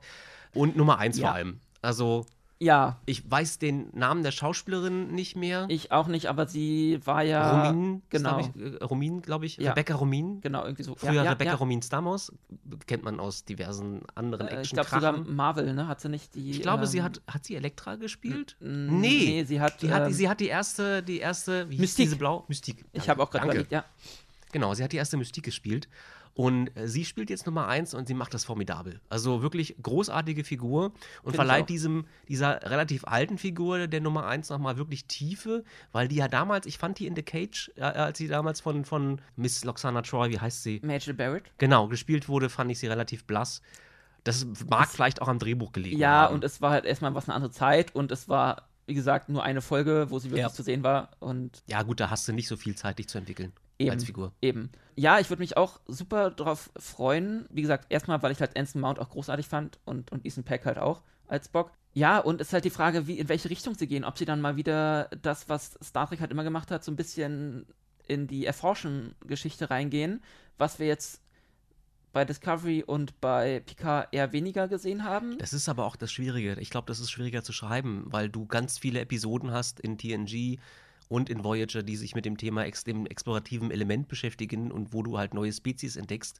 Und das hattest du jetzt nicht mehr. Eben. Das hattest du nicht in Discovery. Das hattest du, glaube ich, in Discovery, wo das einmal kurz, wo es gab eine Episode, wo man sich so ein bisschen daran gehalten hat und dieses explorative Moment genutzt hat, um was Neues vorzustellen, ja. was dann aber auch wieder gleichzeitig was Altes war, was dann einen wieder so abgeturnt hat. Ich weiß jetzt nicht mehr, wie die Episode hieß. Aber das ist halt, finde ich, schwierig zu schreiben, wenn du jetzt weitere neue Spezies einführst aber du hast jetzt eigentlich durch die Tricktechnik mehr Möglichkeiten. Ja, das und also es glaub, ich glaube, das kommt immer aus, natürlich, es kommt aufs Konzept der Serie an, auf was sie machen wollen. Ich würde mich halt freuen, wenn sie wieder ein bisschen, im Grunde bin ich ein Freund von diesem seriellen Erzählen, wie bei Deep Space Nine, ähm, Battlestar Galactica damals. Ich finde es halt heutzutage, also Picard war es ja extrem, da hattest du nur quasi nur eine Storyline in zehn Folgen. Ob man nicht wieder wie bei Enterprise damals in der letzten Staffel einfach mal wieder eher so auf Dreiteiler geht. Zusammenhängende Dreiteiler und dann hast du wieder was Neues, dann kannst du wieder neue Sachen machen oder auch mal eine, eine eigenständige Folge. Aber dass man halt auch mal wirklich wieder auf dieses, ja, was es hinter dem Horizont geht. Einfach, ne, bis zum äh, linker Stern und dann bis zum Morgengrauen. Mhm. Oder was der rechte? Ich verwechsel das immer. Wie auch immer. Ähm, genau, also dass man auch mal wieder, ja, ein bisschen da rausgeht, also in den, und ne, hinter, hinter den äh, Horizont und einfach mal neue, neue Welten entdeckt. Das was schon Star Trek im Intro hat. Ja, die Figuren werden sonst so ein bisschen durch die Story gehetzt. Also den Eindruck hatte ich bei Discovery. Da war wenig Zeit für Entwicklung, weil sie halt ständig neuen Gefahren ausgesetzt waren, was gut ist ja klar, aber ein Charakter braucht auch, glaube ich, diese Ruhephasen, ja. wo er sich so ein bisschen entspannen kann, wo er das Revue passieren lassen kann. Und das passierte halt bei Discovery zum Beispiel nur relativ rudimentär. Also man, das gab so ein paar Phasen. Hat sich so ein bisschen hatte. entwickelt, ja. Aber ja, nee, also ich, ich, mein bestes Beispiel ist immer, bei, bei Next Generation gibt es so eine schöne ähm, Szene, wo Data und Jordi äh, eine Weile durch den Jeffreys-Röhre kriechen und einfach nur über Spot reden und wie man ihn oder sie, je nach äh, Serie, je nach äh, Episode, am besten. Ähm, das, das, ist der Punkt, genau. Das ist der Punkt, der, der, mir bei Discovery hin und wieder gefehlt hat. Klar, ich meine, da hast du irgendwie eine Tilly, die gerne gern mal übers Rennen redet, weil sie halt gern läuft. So, aber das war's auch schon. Das, das ist das Einzige, was, an was ich mich konkret erinnern kann. Züchtet da irgendwer ein Tier oder hat irgendwer Tiere oder so? Eben. Das ist gar nicht. Also so völlig seelenlos. Ich, ja, ich will das jetzt nicht an Tieren festmachen, aber du weißt, was ich meine. Hobbys halt, weißt du? Ja, einfach so, was machen die Menschen nebenbei noch. Ja, also abseits. ich meine, wie gesagt, ich brauche keine 10 Minuten Erklärung, wie man eine Katze dressiert, nee, aber, aber, einfach, wie gesagt, ist bisschen, trotzdem witzig. Ja, einfach so, ja, die Leute weil das nicht irgendwer macht, sondern ein Androide. Ja, ich meine, ein, ein wichtigstes oder ein wichtiger Teil von DLG war damals die Freundschaft von Data und Jordi. Ja. Und so eine Entwicklung hast du halt heutzutage nicht. Also du hast irgendwie, ich sehe bei, bei Discovery noch nicht besondere Verbindungen zwischen, zwischen gewissen Charakteren. Ja, vielleicht zwischen äh, Tilly und, und Burnham, aber. Ja, mal so, mal so, ne? Aber wirklich tiefgründig oder tiefgründig ist das auch noch nicht. Die sind halt notgedrungen irgendwie zusammen und ähm, es ist jetzt halt spannend, was sie in Season 3 oder in Staffel 3 jetzt machen werden damit. Ja, ja schauen wir mal, wann das rauskommt wie sehr die aktuelle weltweite Situation ja da gewisse Starttermine der Serien beeinflusst. Hoffen wir mal, dass es da demnächst mal weitergeht und wir diese komische Situation hier gerade irgendwann mal hinter uns haben. Corona. genau. Ja, ansonsten Du hast noch nicht die Frage beantwortet. Wie, äh, Welche? Äh, wie siehst du die, die Zukunft von Star Trek? Also, also, wenn die so weitermachen wie bisher, sehe ich tatsächlich, ist ein bisschen düster, weil klar, Konflikte müssen sein, mal gar keine ja. Frage. Aber dieses düstere Setting hat ja, glaube ich, auch viele gestört, dass die Föderation so dunkel und so düster dargestellt worden ist. Und in der dritten Discovery-Staffel dann wahrscheinlich sogar nichts mehr existiert. Komplett abgeschafft ist ja. und man, man baut was komplett Neues auf, was ich sehr begrüße, klar. Aber was, du begrüßt ähm, die Vernichtung der Föderation? Nein, aber dass sie was, dass sie, äh, dass ja die Föderation bei Picard ja offensichtlich in die falsche Richtung gegangen ist und weiterhin wahrscheinlich gehen wird und dass man deswegen etwas auf etwas Neues aufbauen kann, dann bei Discovery. Das ist klar, das wäre zu begrüßen, aber sie haben das halt aktuelle Setting gefällt mir gar nicht ja, der Föderation. Also dieses, der, dieser Hintergrund und ja. ähm, dass die ähm, auf Teufel komm raus nur an sich selbst denken und dass denen die, der romulanische Leben mal komplett am allerwertesten vorbeigehen. Ja. Das, das ist überhaupt nicht sternflottig, ja, um mal diesen Begriff zu missbrauchen. Ja, wobei auch das halt ähm, bei Picard, also ich, ich, deswegen, da hätte ich mir auch ein bisschen mehr Infos gewünscht mhm. über die Beziehung und, und was da genau passiert ist. Das sieht man ja alles in diesen zehn Folgen nicht. Du, es. Sie sagen es halt immer nur in einem Halbsatz nebenbei und dann nehmen wir das so hin, genau wie in der letzten Episode dann auf einmal dieses Verbot der synthetischen Lebensform einfach wieder aufgehoben wurde, wo man das. Das ist im Prinzip wie mit, wir reden nicht über Kontrolle. Ja, also. So, das ist so, holter die Polter. Genau. Und jetzt ist es so. Also schauen wir mal, hoffen wir mal, dass das noch irgendwie sich wieder fängt und vielleicht der Kurtzman auch irgendwann mal beiseite tritt oder getreten wird. ja, man ähm, kann nur hoffen, dass vielleicht jemand da reinkommt, der das alte Franchise liebt. Ja. Das neue gefällt mir nicht. Was macht Ronald D. Moore gerade so? Oder Iron Stephen Burr? Noch leben sie. Ja, ja. Hast du die Nummer? Das müssten wir mal recherchieren. Ja, ansonsten. Und jetzt, es gibt doch noch einen hm? Film, der in der Mache ist, oder nicht? Ein Star Trek-Film? Habe ich das richtig äh, verstanden? Man, Tarantino? Äh, da, äh, es gibt einige Gerüchte. Tarantino hat wohl wieder abs hat wohl von seiner, was heißt seiner, von seiner Star Trek-Idee, Star Trek-Filmidee wieder ein bisschen Abstand genommen. Ansonsten soll wohl noch ein anderer Film in der Mache sein, ob das jetzt noch. Nach Helden, Beyond der nächste Kinofilm? Ja, aber Abrams, man weiß nicht so genau, ob das jetzt noch Abrams ist oder nicht. Hm. Dann habe ich jetzt die letzten Tage gelesen, dass wohl ein Picard-Film irgendwo äh, in, eventuell in, in Gedanken gerade ist äh, bei Paramount, wobei auch ein Discovery-Film, da habe ich auch schon Gerüchte drüber gehört. Schauen wir mal, was da so passiert. Es bleibt jedenfalls spannend. Hm. Und jetzt pass auf, Überleitung. Ansonsten machen wir halt unsere eigenen Filme. Das ist der Punkt. Ja. Ähm, apropos eigene Filme, beziehungsweise wir sind ja nicht die Einzigen, die Fanfilme machen. Das Fanfilm-Universum ist ja riesig. Wenn man bei YouTube einfach nach Star Trek Fanfilm sucht, findet man ja äh, so viel. Ein, da ist auch gerade ein aktueller Film sogar aus, aus Tschechien äh, rausgekommen, von einer relativ äh, unbekannten Gruppe. Du hast dir den Film auch angeschaut. Ja, ich habe ihn gerade mit dir gesehen. ähm, so ein Zufall. Ja, wir bereiten uns äh, teilweise auch auf diesen Podcast vor. Nur teilweise. Ähm, Worum geht es denn in diesem Film? Was ist das für ein Film? Also es geht um die Yorktown, USS Yorktown ist ein Schiff der Norway-Klasse und der amtierende Commander wird in der Episode Shelby, Shelby kennt man aus äh, Best of Both Worlds, glaube Genau. ich, 1 und 2, Äh, genau, die, wo sie die, kurzerhand äh, mit Riker, glaube ich, zusammen die Führung der Enterprise übernimmt. am um- Anfang etwas unsympathische. Äh, Richtig, genau. Die, sie ist äh, etwas forsch und etwas, ja, ich sage jetzt mal, ja, sie wirkt sehr unsympathisch. Genau. Das ist halt. Und sie übernimmt die, das Kommando der Yorktown und die fliegt gleich ungewollt in die erste Mission und wird neben, äh, nebst Viridian 3, glaube ich, war das? Es wird kurz Meridian? erwähnt, ja. na, Es es wird kurz erwähnt, es okay. Ist, es spielt wohl kurz äh, nach der Vernichtung der Enterprise D. Also nach Star Trek 7, Treffen Genau. der Generation, spielt das. Weil sie Data auch auf dem Schiff hat, der kommt dann oder wird ihr erster Offizier und zwar Weil nur so lange, bis, tun hat, weil genau. er gerade nichts zu tun hat und die Enterprise E ist ja in der Mache, glaube ich, zu dem Zeitpunkt. Genau. Die wird gerade erst gebaut und deswegen wird er zwangsversetzt, wie ich das immer so gern sage, auf, der, auf die Yorktown, ist da erster Offizier neben Shelby. So, und dann kommt es, wie es kommen muss. Und sie werden Irgendwas zu einer, passiert, Irgendwas genau. passiert in Notsituationen. Sie sollen einem Schiff helfen, das von Klingoten, äh, Klingonen angegriffen wird. Und diese Klingonen kommen aber aus einer anderen Zeit. Dödem, Spoiler. Aber ja, gut, das ist, ist schon die Prämisse des, des Films. Generell, ähm, wie hat der, also der Look von dem Film gefallen? Ich mochte das Setting. Also sie haben eine sehr schöne Brücke, fand ich. Sie, man Das kann, glaube ich, auch nur die Brücke sehen. Hin und wieder gab es einige sehr schön animierte Außenszenen, aber man hat die Brücke gesehen. Man hat auch gesehen, dass die sehr viel mit Beleuchtung gearbeitet haben und das auch sehr gut, Ja. fand ich. Also sie, war ein sehr schönes ähm, Set, was sie da gebaut haben. Sie haben eine eigene Brücke gebaut. Ja. Ja. Und die Schauspieler haben mir gefallen, die waren sehr in ihren Rollen. Es war immer, das ist, hast du ja bei Fanfilmen ganz oft, dass sie sehr angestrengt in ihren Rollen sind, auch sehr, die wirken Das- dadurch manchmal bist du so ein bisschen kantig. Kennen ne? wir selbst sehr gut, ja. Ja, ja, man ist dann so, so pseudokorrekt, hat einen Stock im Hintern und das war auch da an, anzumerken. Ja. Dass die halt nicht gerade raus aus der Leber gesprochen haben, sondern ihre Sätze halt sehr gestelzt waren, auch Ja. wenn ich das im Tschechischen halt nicht erkennen kann. Wir haben uns die Übersetzung angeguckt, also es Genau, wurde ins also- Englische transferiert Genau, es ist ein, wie gesagt, ein tschechischer Film mit englischen mit Untertiteln. englischen Untertiteln. Also das heißt, äh, man kann sich das durchaus anschauen und versteht auch, worum es geht. Genau.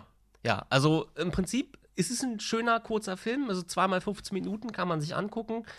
Jetzt Ähm, hast man- du noch gar nicht gesagt, wie der eigentlich heißt. Der heißt Mysterious Odyssey. genau, ähm, und den Link posten wir einfach auch mit unter diesem Link in der Bio. Und es geht so ein bisschen um die äh, temporale ähm, oberste Direktive oder oberste temporale Direktive. Wie wird die, wird die genannt im Deutschen? Die, ich, ich glaube, je nach Übersetzung anders, aber im Grunde ist es die oberste temporale Direktive. Gut, ja, dann nehmen wir das doch. Also Ja. So. Ähm, wer wer ähm, den Film The Last, nee, das- The Final Countdown, nee, das, das The Final Countdown war das Lied, äh, The Last Countdown ähm, äh, kennt, äh, wo, da, da geht es ja ähm, aus den 80ern, glaube ich, um einen Flugzeugträger, der auch in der äh, Zeit zurückreist und zufällig vor der Schlacht von äh, Pearl Harbor wieder auftaucht. Das haben sie sich, glaube ich, so ein bisschen als, ja, als Beispiel genommen für, die, für diese Story. Ja, fand ich aber sehr gut umgesetzt, auch wenn mir Ja. einige Entscheidungen nicht gefallen haben oder einige äh, Sachen, die im Text halt erwähnt worden sind, zum Beispiel das Landemanöver der Enterprise auf Viridian 3. Veridian, Veridian 3, ja. Viridian 3, das angeblich Data gemacht haben soll. Nein, das war Troy. ja also, äh, Troy hat, glaube ich, die letzten Meter geflogen. Ja, genau. Und weil, weiß ich nicht, Data war halt ein Schisser, der hat ja, glaube ich, einen Emotionschip inne gehabt und der war halt an. Ja, Und na, ich glaube, der halt- hat gerade dann irgendwo was repariert oder so, aber Ja, ich glaube, er hat das Ding, also er hat die Enterprise, er ist die Enterprise nicht geflogen oder flog Jedenfalls nicht, nicht gelandet, die ja. Enterprise. Und da, dieser, das fällt halt auf. Aber der Soundtrack war nett, Der Soundtrack war äh, sehr cool. hat immer gepasst, fand ich, hat nie gestört. Nee, das stimmt, das stimmt. Also war immer schön im Hintergrund. Man hat also so ein bisschen auch ähm, das Gefühl gehabt, da hat sich jemand die Episode genau angeguckt und wusste, wann er Akzente zu setzen hatte. Ja. Also das war wirklich sehr, sehr gut. Das ist ja generell bei, Sta- bei Star Trek, äh, wenn man was loben kann, ist es der Soundtrack. Und es ist auch bei diesem Fanfilm der Fall. Das Ja. heißt jetzt nicht, dass der Fanfilm schlecht ist, um Gottes Willen. Da hat jemand sehr viel Zeit investiert und sehr viel Energie auch, Blut, Schweiß, Tränen ja, sozusagen. also schon allein das, das Set zu bauen, ja. die Beleuchtung und dann natürlich auch wahrscheinlich eine Menge Geld in die Hand genommen. Ja, und die Ähm, Schauspieler haben sich sichtlich Mühe gegeben, ja. das hast du einfach gemerkt. Also wie gesagt, ich bin des Tschechischen jetzt nicht mächtig.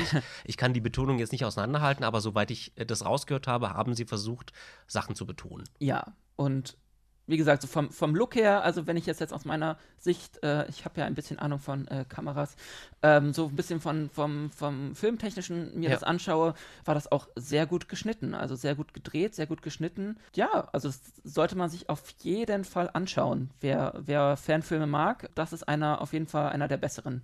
Ja. Ja, kann man empfehlen. Genau. Mensch, Tim, wir reden schon fast eine Stunde. Ähm, ja, jetzt vielleicht nochmal zu unseren eigenen Projekten. Was liegt denn bei uns gerade so an, Tim?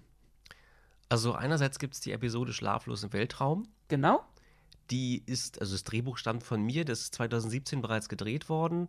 Da geht es darum, dass Clinton Fox auf die Euderion kommt und damit konfrontiert wird, dass er keinen kein Ort hat zum Schlafen, weil sein Zimmer wohl irgendwie von irgendeinem Botschafter verwüstet worden ist. Und jetzt muss das Ganze wieder hergerichtet werden. Das ganze Schiff ist aber gerade in der Überholung, ist in der Werft und Es muss regelmäßig mal gemacht es werden. muss regelmäßig gemacht werden. Der Chefingenieur ist auch völlig gestresst und Das hat jetzt überhaupt keine Kann Zeit, ich gar nicht Zimmer verstehen. zu. Ja. Was ist denn mit dem schon wieder los? Und so irrt der gute Clinton Fox durch dieses Schiff und lernt nebenbei so auch dieses Schiff kennen, obwohl er völlig übermüdet ist. Und ja, darum geht es in dieser Episode. Komisch. Hast du dir mich da als Beispiel genommen, wenn ich da auf meinen Kreuzfahrtschiffen unterwegs bin? Ich sehe dich ja nicht, wenn du auf Nein, deinen Kreuzfahrtschiffen bist, aber ich kann Aber mir ich das habe gut nur vorstellen. völlig, ich habe nur gerade völlig übermüdet gehört und das ist äh, ja, nach so einer durchzechten Nacht in der Crewbar. nein, das tun wir nicht, gar nicht. Das, das schneiden wir. Was? ähm, genau. Ja, auf jeden Fall äh, spannender Film, der gerade von meiner Wenigkeit noch bearbeitet wird. Und ja, ich hoffe mal jetzt demnächst. Im Moment haben wir etwas Zeit, alle, glaube ich, äh, zu Hause. Das heißt, der sollte jetzt auch, ich denke mal, jetzt im Sommer wird er dann fertig werden. Sehr schön, freue mich. Aber wir haben noch einen zweiten Film. Wir haben noch einen zweiten, der ist ein bisschen größer.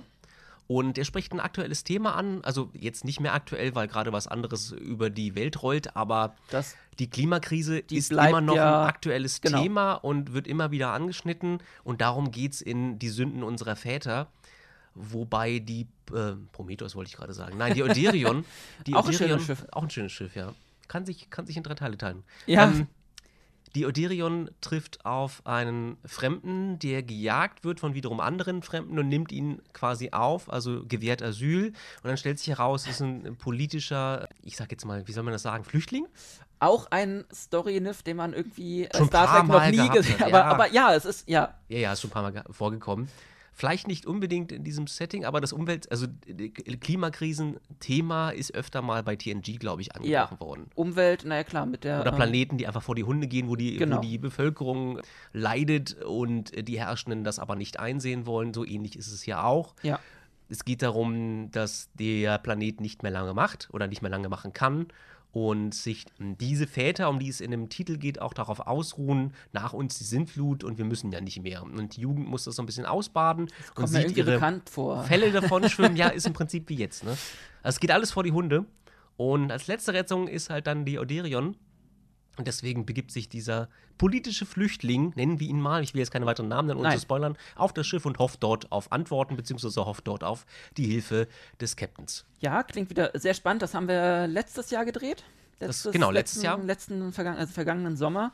Wurde, glaube ich, von Thomas geschrieben. Thomas und ich saßen zusammen. Und- ich glaube, wir wollten ins Kino. Ich weiß nicht, welcher Film das war. Ich glaube, das war etwas, was ich sehen wollte. Ich weiß jetzt aber nicht mehr genau den Titel. Jedenfalls saßen wir vom Zoopalast zusammen, haben ein Bier geköpft und haben überlegt, was könnte man denn als nächstes drehen? Was ist gerade aktuell? Und ich sprach die Klimakrise an, weil sie gerade zu dem Zeitpunkt an der Munde war. Also, Ja. das ist letztes Jahr, wie gesagt, irgendwann im Sommer, Frühling, Sommer oder so. Und ich glaube, zwei, drei Tage später hatte Thomas das Drehbuch fertig. Und ich war selber total erschossen davon, wie gut das war und wie, wie on point er das geschrieben hatte. Ja, der Thomas äh, kann schreiben. Also das ist wirklich. durchaus, ähm, durchaus. Und wenn man so, ich glaube dann, ja, also man, manchmal muss einen die Muse halt nur küssen, ne? Also wenn das, Ich habe mich damit so ein bisschen gequält. Also ich wollte auch was schreiben und dann war Thomas schon fertig, dachte so, besser hätte ich es auch nicht machen können, Ja. wir nehmen das. So, ja, ganz klar. Also äh, nicht, dass ich das entschieden äh, zu entscheiden habe, aber Thomas hat das so gut getroffen, dass ich der Meinung war, das müssen wir unbedingt machen. So, da- daran, daran führt kein Weg vorbei und tatsächlich war es ja dann auch so. Also, Ja. Das wurde abgedreht und äh, hat allen Beteiligten sehr viel Spaß gemacht. Wird man dann auch sehen oder kann man, glaube ich, schon sehen in den Outtakes, die er bereits veröffentlicht ja, hat. Thomas schneidet, glaube ich, immer als erstes Das, die sind die, ist Outtakes. das Erste, ja. was er rausnimmt, genau, die Outtakes. Ja. Kann man sich schon auf YouTube angucken. Genau. Link in der Bio. Ja, also bei uns kommt auf jeden Fall demnächst wieder ein bisschen was Neues. Kann man sich drauf freuen. Und ich denke mal, danach haben wir ein bisschen Zeit, uns über neue Sachen äh, Gedanken zu machen. Ich glaube, Kreativität ist bei uns genug vorhanden. Ja, zumal das Franchise ja nicht stillsteht. Nein, und wie gesagt, wenn das, wenn die da in Hollywood nicht das machen, worauf wir Bock haben, dann machen wir halt unsere eigenen Stories und tragen so das Feuer von Star Trek, so wie es sein sollte, weiter. Richtig. Du hattest noch mit Tom gesprochen. Ah, Mr. Überleitung. Genau. Also wir wollen ja in diesem Podcast auch immer ein bisschen was über, über die Entwicklung der Euderion quasi erzählen. Und wie, wie fängt man das besser an, als einen der Gründer, ich nenne ihn immer einen der Gründer, kleiner Bezug auf äh, Deep Space Nine, ähm, der Euderion zu interviewen mit der ganz einfachen Frage, wie denn alles äh, angefangen hat. Also äh, Tom und Thomas äh, sind ja, also die Euderion hat sich ja ein bisschen entwickelt, gibt es ja schon ewig, da wird Tom gleich ein bisschen was von erzählen. Und Tom und Thomas sind so die letzten beiden Originalgründer die jetzt noch dabei sind. Und Tom war so nett, äh, Tom kann reden und. Im Gegensatz ja. zu uns. äh, nee, ich glaube, das hat ganz gut funktioniert bis jetzt. Okay. Äh, nee, wie gesagt, Tom hat sich netterweise äh, das bereit erklärt, ja, ein bisschen was über die Story der Derion zu erzählen. Das Ganze äh, haben wir schon im vergangenen Jahr aufgenommen. Also nicht wundern, wenn er quasi über Picard noch in der Zukunft äh, redet. Wir, die Idee dieses Podcasts ist schon etwas älter und jetzt haben wir endlich die Zeit, das auch mal anzugehen. Wie gesagt, jetzt unser Interview mit Tom.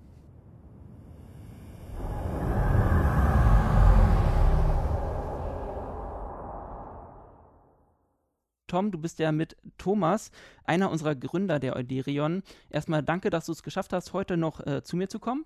Hi Basti, schön, dass ich da bin. Ja, wir wollen ja heute ein bisschen über die Geschichte der Euderion reden. Du als unser erster Gast und Gründer, du hast ja noch besondere ja, Einblicke und bestimmt auch die ein oder andere Anekdote für uns. Tom, wie hat das denn überhaupt damals angefangen? Thomas und ich, wir sind ja seit, muss man inzwischen sagen, Jahrzehnten befreundet. Angefangen hat es in der fünften Klasse. Das war 1900. 94, 95, also über 25 Jahre, das ist das inzwischen her. Wir haben uns über tatsächlich über Lego kennengelernt. Über Lego. Wir fanden beide Lego ganz toll und äh, haben uns dann auf dem Schulhof immer ganz viel darüber unterhalten. Und dann, Thomas wohnte gleich bei mir um die Ecke. Wir wohnten beide am ehemaligen Grenzübergang Bornholmer Straße hier in Berlin.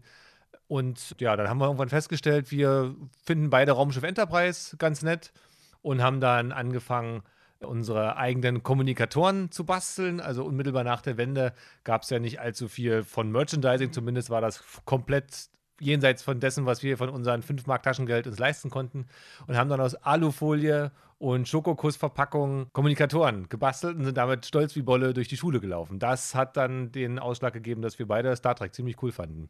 Und hat euch damals eigentlich nur Star Trek beeinflusst oder auch andere Serien? Was habt ihr damals noch so zusammengeschaut? Mich persönlich hat nur Star Trek beeindruckt. Thomas kannte noch viele andere Science-Fiction-Serien. Vor Star Trek, Raumschiff Enterprise, das nächste Jahrhundert, ja. kam ja immer noch Bonanza. Ah. Das haben wir dann manchmal auch noch zusammengeschaut. Aber das war ja die Zeit, wo es ähm, mehrere Star Trek-Serien parallel gab. Aber es, ga, es gab The Next Generation, dann parallel dazu Deep Space Nine. Und als The Next Generation vorbei war, kam auch Voyager. Das heißt, wir warten eine fast Überdosis an, an Star Trek, haben auch vieles aufgenommen, wir haben viele Videokassetten überspielt.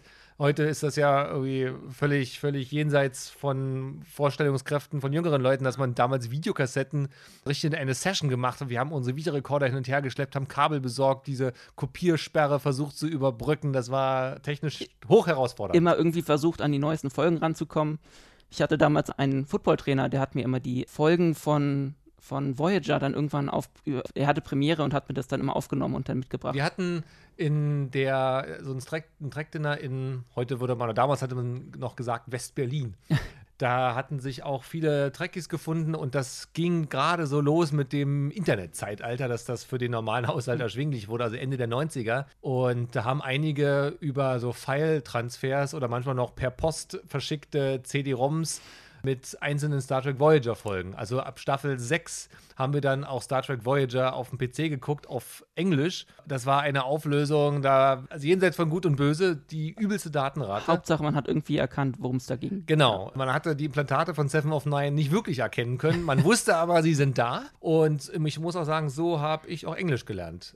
Ja. Das Schulenglisch war natürlich eine gute Grundlage, aber ich saß dann mit, mit dem Wörterbuch an der Folge am PC und habe dann statt 45 Minuten dann teilweise anderthalb Stunden gebraucht, weil ich so jedes dritte, vierte Wort nachschauen ja. musste. Das hat mir geholfen, gut Englisch zu lernen. Ja, ging mir auch so. Also dann vor allem bei den Büchern und so. Genau, mit Star Trek und generell englischen Serien viel auf Englisch ja, ich bin ja selber auch Lehrer und habe auch viele Didaktikzeitungen gelesen und es gibt Tatsache einige Abhandlungen darüber, dass Star Trek besonders gut geeignet ist, den Schülerinnen und Schülern Englisch beizubringen, weil das so. ein sehr einfacher, sehr klares Englisch ist, ohne viel Slang. Das Technoblabbel versteht man im Deutschen auch nicht, von daher kann man drüber Wörter wie Warpkern kann man immer mal gebrauchen.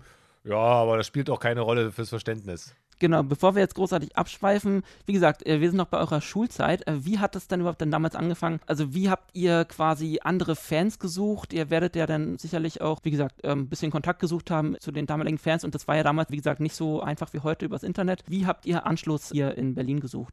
Das war ja noch die Zeit der vielen Science-Fiction- und Star Trek-Magazinen. Hm. Wir haben letztendlich ganz klassisch Kontaktanzeigen geschrieben.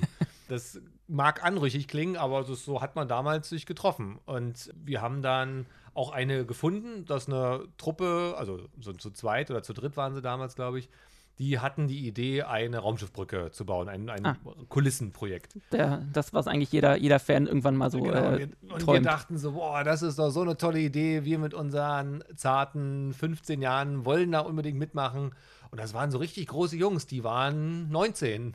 Und wir haben zu den Jungs aufgeschaut und dachten, wow, die haben so richtig Durchblick. Und der eine war gerade Lehrling für, ich glaube, Gaswasserinstallationen. Der andere war noch in der Schule und hat dann seine Einzelhandelskaufmann-Lehre angefangen.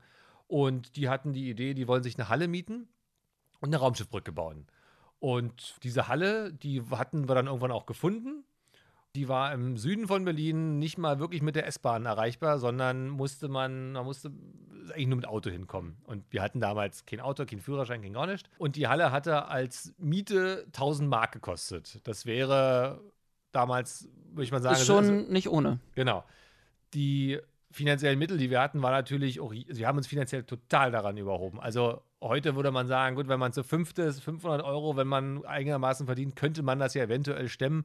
Aber es ist ja nicht mit der Miete getan, sondern man muss ja noch, das ist bloß die leere Halle gewesen. Und man muss die Miete ja dann auch jeden Tag, äh, jede, jeden Monat wieder neu aufbringen. Also das ist ja sind ja dann laufende Kosten. Ja, also wenn man so als Privatperson für sein Hobby monatlich 100 Euro aufbringt, ist das irgendwie im Rahmen. Also das können manche. Aber wir, das war damals jenseits von Gut und Böse. Und wir hatten dann, ich hatte zart äh, 20 Mark oder 10 Mark, glaube ich, von meinem Taschengeld dazugegeben. Und die anderen Jungs da mehrere hundert Mark von ihrem Lehrlingsgehalt. Völlig überzogen. Und wir hatten Tatsache geschafft, diese Halle drei Monate lang zu finanzieren. Und in diesen drei Monaten haben wir aber nicht einmal den Hammer geschwungen, sondern nur diese Halle gereinigt. Wir haben alle alten Leitungen rausgerissen, also es war ein nacktes Gerippe. Das heißt, am Ende dieser drei Monate hat der Vermieter drei Monatsmieten Einnahmen gehabt und eine saubere Halle. Der hat sich gefreut. Das war, er hat sicherlich Eldorado gefeiert. äh, und dann haben wir aber gesagt, gut, wir backen kleinere Brötchen, haben erstmal so kleine Kulissenelemente gebaut, eine, eine Konsole zum Beispiel, aber über kurz oder lang hat es dann auch zwischenmenschlich das eine oder andere Mal gekriselt und wir kamen dann nicht mehr zueinander und dann hat sich dann der Kontakt auch irgendwann erledigt. Also wenn das zwischenmenschlich nicht klappt, dann, dann wird das nichts. Ja. Ich sage immer, das ist ein Hobby, das ist nicht mal Ehrenamt, sondern das ist ein reines Hobby und wenn man sich auf der menschlichen Ebene nicht versteht, dann glaube ich, hat man jedes Recht, so eine Beziehung auch zu beenden. Ja, das soll ja einfach weiterhin auch Spaß machen, sonst, wie gesagt, versaut das einem einfach das Hobby das muss ein Hobby bleiben Eben. und wenn die zwischenmenschlichen Kontakte nicht stimmen, dann bringt das alles nichts. Lief das denn damals dann schon unter dem Namen Euderion oder wie wart ihr da quasi? Das lief tatsächlich noch unter einem anderen Namen. Wir hatten, wir reden jetzt nicht wirklich von Rechten, aber die Idee, das Raumschiff Euderion zu benennen, umzubenennen, kam von jemand anders. Das Raumschiff damals erstmal hieß Aldrin, also es okay. war der zweite Mann auf dem Mond. Die Idee war ganz witzig, zweiter Mann auf dem Mond, den kennen nicht so wirklich viele. Aber wir wollten mit dem Gründer dieses Fanclubs Aldrin dann auch nicht mehr viel zu tun haben, hatten mit dem einen dann noch weiterhin Kontakt. Der hatte auch noch die Euderion mitgegründet, den Euderion Fanclub. Damals hatte das Raumschiff einen anderen Namen als der Club, obwohl wir auch nicht kein eingetragener Club waren, aber typisch deutsch, man muss erstmal einen Verein gründen, ja, definitiv. Und der Name Euderion, der ploppte bei dem einen noch übrig gebliebenen Mitglied von der Aldrin-Truppe auf und wir wissen bis heute nicht, was er bedeutet. Das geisterte in seinem Kopf rum und damals fing das so mit Google an und wir dachten, ey toll, das ist ein Name, da verletzen wir keine Rechte, weil damals gab es für Euderion keine Google-Suchergebnisse. Ah. Und kurze Zeit später haben wir dann so ein bisschen Angst bekommen, weil eine amerikanische Pharmafirma hatte ein Herzmedikament nach Euderion Ach. genannt. Das hat sich bis heute ist anscheinend gehalten. auch nicht durch die ist nicht publik geworden, genau. nie zum Problem geworden. Eigentlich wäre das heute schon ein Grund, höchst alarmiert zu sein. Aber inzwischen haben wir uns ja den Namen Euderion gesichert oder Thomas hat ihn sich gesichert, ja. sodass wir da keine großen äh, Probleme haben. Es hat sich dann auch mit dem letzten Überlebenden der alten Aldrin-Truppe auch dann relativ schnell erledigt, sodass dann bloß noch Thomas und ich übrig waren. Ich glaube, Dann waren wir erstmal längere Zeit zu zweit, zu dritt und dann kam ja noch äh, die, Crew, die Crew so wie ungefähr so wie sie jetzt ist dazu. Ja, ja. Was waren denn damals so eure äh, ersten Projekte? Du hast gerade die, die Brücke erwähnt, die dann ein bisschen im Sande verlaufen ist. Seid ihr damals auch schon auf Conventions gegangen oder, oder andere Projekte mit anderen Fangruppen vielleicht? Was habt ihr so, wie habt ihr so euer Club-Dasein bestritten? Wir haben es dann relativ schnell oder wir haben relativ viel nur auf Papier oder am Computer gemacht. Mhm. Also Thomas hatte, glaube ich, eine Webseite erstellt, wo wir dann so unsere eigenen Ideen zumindest online veröffentlicht haben. Also wie unser Raumschiff aussieht, was das für Bewaffnung, was das für Raumschiffe, Raum Shuttle, alles sowas hat. Wir haben eigene Charaktere erstellt, sie uns ausgedacht, Lebensläufe geschrieben, wir haben kleine Geschichten geschrieben, viel gebastelt. Also ich hatte in der Zeit zum Beispiel auch einen funktionierenden Kommunikator gebastelt. Also einen Captain Kirk Kommunikator habe ich ein altes, habe ich ein Bluetooth-Headset ja. reingebaut. Heute kann man das ja relativ leicht kaufen. Heute ja. ist das nichts Besonderes mehr, aber damals war das so total cool, einen funktionierenden Bluetooth-Kommunikator okay. zu haben. Damit hat man das Hobby Star Trek so am, am Leben gehalten. Ja. Wir hatten immer die Idee, auch noch Videos zu machen, aber es scheiterte einfach daran, dass niemand auch nur annähernd irgendwelche 3D-Animationen machen ja. konnte. Langsam lebten oder fanden ja auch die Computer, die 3D-Animationen machen konnten, Einzug in die, in die Wohnzimmer. Inzwischen kann das Thomas ja ganz gut. Ja. Und auch du machst ja für uns dann die Animationen.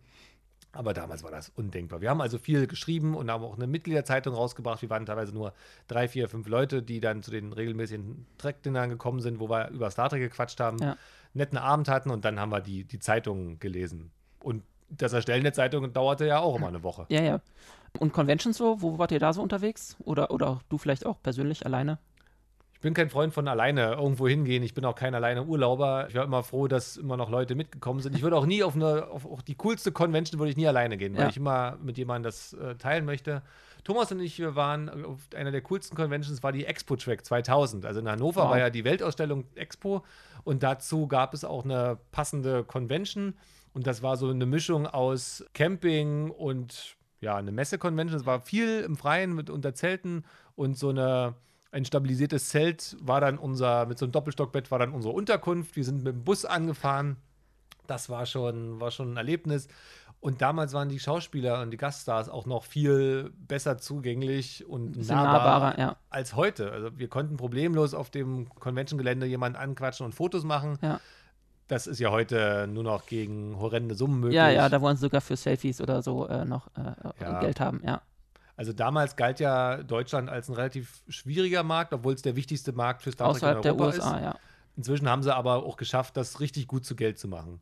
Das ist ja heute immer noch so, dass Schauspieler, wenn sie ein besseres Angebot außerhalb Deutschlands kriegen, dann lieber das annehmen, ja. weil dann kriegen sie dieselbe Gage für, für einen Tag oder für einen halben Tag, wie als wenn sie in Deutschland da nur ein, äh, also ein ganzes Wochenende bleiben müssen. Ja, irgendwann äh, habt ihr ja angefangen, Fanfilme zu drehen. Wie ist es denn dazu gekommen? Also du meintest gerade eher, am Anfang war da noch nicht so das Know-how da. Wie, was hat sich da geändert? Wie ist es denn dazu gekommen? Bei dem Fanfilm, überlege gerade, der war vor ziemlich genau zehn Jahren. Da warst du noch nicht dabei, ne? Nee, das war noch vor meiner Zeit. Also ich glaube, ich, äh, ich bin jetzt acht, neun Jahre dabei. Das war dann unmittelbar, bevor wir dich kennengelernt haben. Ja. Na, das fing dann schon an, als dieser ganze Greenscreen- und Computeranimationsbereich wirklich erschwinglich wurde ja. und auch handhabbar wurde ja. für Leute, die keine Ahnung davon hatten. Wir hatten damals zu 40 Jahre Star Trek. Also klar, das war, das, das war 2000. 13 Jahre her. 2006, 2006 genau. Ja. 40 Jahre Star Trek. Hatten damals einen dessen Namen wir jetzt nicht erwähnen wollen, kennengelernt. Also auch einen Star Trek-Fan. Ja. Mit dem hatten wir uns damals gut verstanden. Er war ein paar Tage älter als wir. Mit einer eigenen Firma und auch Räumlichkeiten, wo man denkt, so, wow, das ist doch irgendwie ganz cool. Da könnte man eventuell auch sich nochmal an so ein Filmprojekt wagen. Wir haben uns gut verstanden, haben auch viel Zeit miteinander verbracht. Und darüber haben wir dann so den, war dann die Idee, komm, jetzt lass uns mal einen Film machen. Ich, wir haben dann eine Kamera für 200 Euro gekauft, noch mit, zwar schon Digitalaufnahme, aber noch mit Magnetband und dann mit so Firewire-Anschluss. Und wir hatten dann einen grünen Stoff gekauft und ich weiß gar nicht mehr, wie wir den Stoff angebracht haben und dann Bauscheinwerfer in einem Zimmer aufgebaut, in, äh, in der Wohnung und hatten dann unseren allerersten äh, Fanfilm gedreht. Äh, da hatte sich noch von der Crew, die dann, zu denen wir noch Kontakt mhm. hatten, von der alten Crew, noch ein oder zwei Personen gefunden, die jetzt nicht sonderlich telegen waren.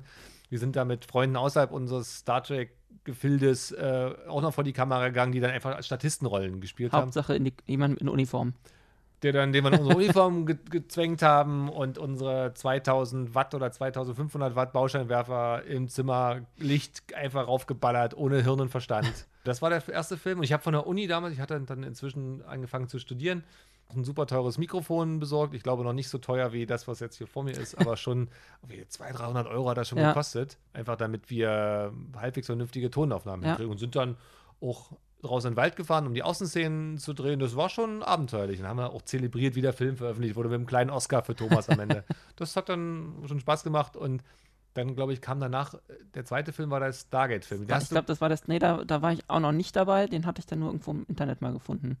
Ja, und da dachten wir, dass der Stargate-Film genauso schnell fertig wird wie der erste Star Trek-Film, aber dem war nicht so. Der hatte, glaube ich, hatte. Thomas über ein Jahr gebraucht und bisschen mehr Animation, glaube ich, und es waren viele Animationen drin und auch die Tonqualität war nicht sonderlich gut. Das ist ja, haben wir ja jetzt inzwischen mitbekommen, Ton ist ja eigentlich fast wichtiger als Bild. Wird oft sehr vernachlässigt, ja. Und da gab es auch zwischenmenschlich so ein paar Beziehungen, wie ich immer sage, das ist ein Hobby und wenn man keinen Spaß an dem Hobby hat, dann passiert auch nicht so viel, das ja. ist auch gerechtfertigt. Und dann fing es dann schon an, so zwischenmenschlich das eine oder andere Mal ein bisschen zu kriseln und äh, hat äh, Thomas sich Vorwürfen ausgesetzt gesehen, dass er, warum er nicht so schnell fertig wird. Kann ich verstehen, dass er dann keinen Bock mehr hatte. Ja, vor allem, man redet ja hier noch von richtig langen Filmen. Also die, ich glaube, die Star, die erste, erste Star Trek-Film und der Stargate-Film, die waren ja beide fast 45 Minuten lang. Also die glaube, waren ja. ja schon richtig Folgenlänge. Ja, ja.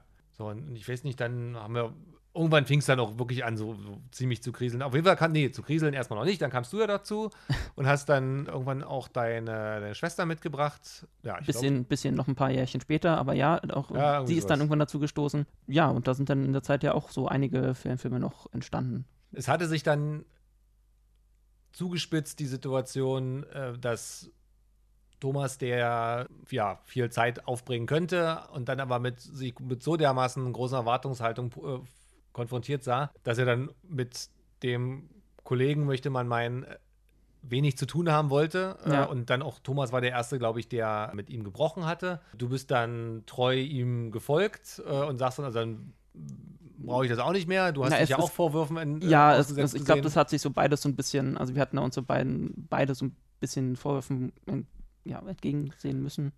So, und im Nachhinein muss ich sagen, ich war persönlich schwach, dass ich dem da nicht auch gefolgt bin, also dass ich euch da nicht gefolgt bin. Ich mache mir da auch immer noch ziemlich viele Gedanken und Vorwürfe, dass ich da meinem, meinem langjährigen Freund Thomas da nicht zur Seite gestanden mhm. habe. Ich habe den Sprung dann aber auch geschafft und das war nämlich der Montag, als wir alle zusammen die Premiere von der neuen Star Trek-Serie geguckt haben. Wir hatten ja. ja immer noch Kontakt gehabt ja. und inzwischen dann auch Kontakt zu einer Potsdamer Babelsberger Star Trek-Truppe, die Tafelrunde. Die hatten halt die Premiere, das Premiere-Schauen von der neuen Star Trek-Serie organisiert. Und an dem Abend, das war auch noch der Montag nach der Bundestagswahl, ah. da lag mir das Ergebnis. Kam alles äh, zusammen. So, so sehr im Nacken, dass ich mich dann von dem einen, von dem Kollegen da auch, auch mit losgesagt habe, nämlich. Ja zum einen, der driftete immer mehr ins Rechtsradikale ab. Das war mit, für mich überhaupt nicht mehr vereinbar mit der Idee von Star Trek. Und das war mit euch dann irgendwie immer netter als, als mit ihm. Sodass dann dachte, also so eine Freunde brauche ich nicht. Die mir, äh, da war auch damals noch persönlich in meinem Privatleben da so ein paar Dinge, die, ähm, wo ich mich auch von ihm überhaupt nicht unterstützt sah. Ja. Und da kam alles zusammen und dachte, so eine Freunde brauche ich nicht. Ja. Und ich habe diese Entscheidung keinen einzigen Tag in meinem Leben bereut. Bin, das Einzige, was ich bereue, ist, dass ich den Schritt nicht früher gegangen bin. Aber ich glaube, das ist gut so. Das ist eine Erfahrung, die, glaube ich, auch einen, einen auch wachsen lässt. Naja, was wir, also was man ja schon an deiner Geschichte gesehen hat, äh, so, so eine Brüche in den Fangruppen passieren ja auch äh, häufiger mal. Und wenn man halt merkt, dass es nicht mehr zusammenpasst, dann muss man gucken, wie man halt weitermacht. Und ja, also wenn das Hobby mehr zur Last als zum Hobby wird und ich dann festgestellt habe, bei jedem, vor jedem Treffen, gucke ich in den Kalender und darauf, eigentlich könnte ich mit meiner Zeit was Sinnvolleres anfangen, ja. als mich jetzt mit denen zu treffen. Da war dann für mich auch der Punkt erreicht. Also ich brauche diese Truppe nicht ja. mehr. Ja, das war ja äh, so vor ja, ein paar Jährchen. Dann, der Bruch für mich der war. Der Bruch für dich war, also für mich. Zwei, ziemlich exakt zwei Jahre her. Genau, damals. Und für euch ein bisschen länger, ihr habt ja länger. den Absprung geschafft. Genau. Was wünschst du dir denn jetzt äh, für die Zukunft der Euderion? Was möchtest du vielleicht in den Fanfilmen sehen? Was für Stories möchtest du sehen? Beziehungsweise was für andere Projekte würdest du gerne mal verwirklichen? Es hat sich ja bei unseren Filmen, finde ich, schon eine Menge getan, dass Thomas den Anspruch hat, auch, ich glaube, Thomas ist ja derjenige, der die viele Drehbücher schreibt. Ja. Tim hat ja auch mal eins geschrieben, aber in den letzten zwei, drei Filmen ist mir richtig aufgefallen, positiv aufgefallen, dass Thomas den Anspruch hat, jetzt auch das, was Star Trek eigentlich ausmacht, nämlich auch gesellschaftliche, moralische Konflikte in den, unseren Drehbüchern äh, Ja. niederzuschreiben. Ja. Das finde ich großartig und das wünsche ich mir auch für die nächsten Filme. Unser aktueller Film spielt ja auch genau da mit. Ja. Das ist, das ist gut. Ansonsten für uns, ich bin gerade ziemlich zufrieden und bin froh, dass ich neben meinem super anstrengenden Job einen, einen Ort habe, wo ich mich mit diesen politischen Tätigkeiten, die ich ja, denen ich viel zu tun habe, mich nicht großartig rumschlagen muss, dass ich auch das mal komplett hinter mir lassen kann. Ich glaube, unsere Gruppe ist klein, aber fein. Wir machen coole Sachen. Ich glaube, wir sind eu- europaweit oder weltweit auch ein Begriff. Das Äh, ist, hätte ich inzwischen- gar nicht gedacht. In, in der Tat, also ich, wir kennen ja auch, beziehungsweise haben ja auch Kontakte über den großen Teich und so. Und da sind wir den Leuten durchaus ein Begriff. Also das hätte ich auch gar nicht so gedacht. Aber also gerade wenn du bei Google Star Trek suchst, ähm, dann findet man oft unter den ersten ja, Anzeigen oft ein, eins von äh, Thomas Bildern. Er macht ja auch eine Menge 3D-Art in Richtung Star Trek. Und da, ja, ist- Euderien eigentlich immer relativ weit in den Suchbegriffen mit weit oben. Ich hoffe nur, dass uns da nicht diese Rechteinhaber zu sehr ins Fleisch schneiden werden. Ja, muss man, muss man sch schauen. Ich glaube, das Problem oder die Gefahr haben alle, alle äh, Star Trek-Fangruppen, Ja. die irgendwie mit, mit, mit Star Trek was. Also Das, das ist für mich aber kein Grund, dieses Hobby Nein. aufzugeben. Manche glauben ja, dass die suchen ja Heil da drin, dass sie jetzt plötzlich sich ein anderes Universum suchen, dann gehen sie zu Marvel. Aber ich bin Star Trek-Fan durch und durch, kann mir gar Hm. nicht vorstellen, da irgendwie Fan von irgendwas anderem zu sein. Ich weiß, mit der anderen Truppe hatten wir auch mal einen Stargate-Film, Ja. aber das Ja, bringt ich mir nichts. Ich würde auch ich nicht. sagen, wir spielen so lange in dem Sandkasten, wie sie uns damit spielen lassen. Ja, also wie gesagt, es ist schön, dich jetzt auch wieder oder immer noch dabei zu haben. Jetzt vielleicht nochmal zu dir. Wir haben jetzt eine Menge ja über Dirion und Star Trek gesprochen. Wie beurteilst du denn die generell die aktuelle Situation von Star Trek? Äh, Vor allem du hast das ja vielleicht auch dieses, es gab ja dieses große Loch von Star Trek nach dem Ende von Enterprise und Nemesis. Dann passierte ja erstmal eine Weile nichts, außer auf die, vielleicht äh, auf äh, dem Büchermarkt. Und dann gab es ja dann die, die Abrams-Filme und Discovery. Wie siehst du denn so die, die Situation heute? Ich tue mich damit ziemlich schwer. Viele sagen ja, man muss dem Neuen eine Chance geben und vielleicht bin ich tatsächlich einer von denen, die so vergleichbar sind mit denen, äh, die die Next Generation in den 80ern verhasst haben, weil sie Fans von der Captain Kirk Enterprise waren und da so ein komischer französischer Glatzkopf, der hat da auf der Enterprise nichts zu suchen. Ja. Heute weiß man, dass Next Generation eigentlich das Star Trek ist, so wie sich das Gene Roddenberry vorgestellt Ja. hat. An Star Trek fand ich immer das Faszinierende, dass wir eine, eine lebenswerte Zukunft gezeigt bekommen Stück weit sozialistischen Idealen, also dass die Menschheit nicht mehr nach Profit strebt, sondern viele Probleme gelöst hat. Das Ziel der Menschheit ist, sich selber weiterzuentwickeln, neue Erkenntnisse zu gewinnen, auch ein Stück weit ja, technische Erkenntnisse. Ich glaube, Star Trek war auch mit einer der Gründe, warum ich Physik studiert habe. So, und das fehlt mir bei der neuen, bei den neuen Reihen sehr. Sowohl insbesondere bei Discovery, das ist ein hochkomplexer, komplizierter Handlungsbogen.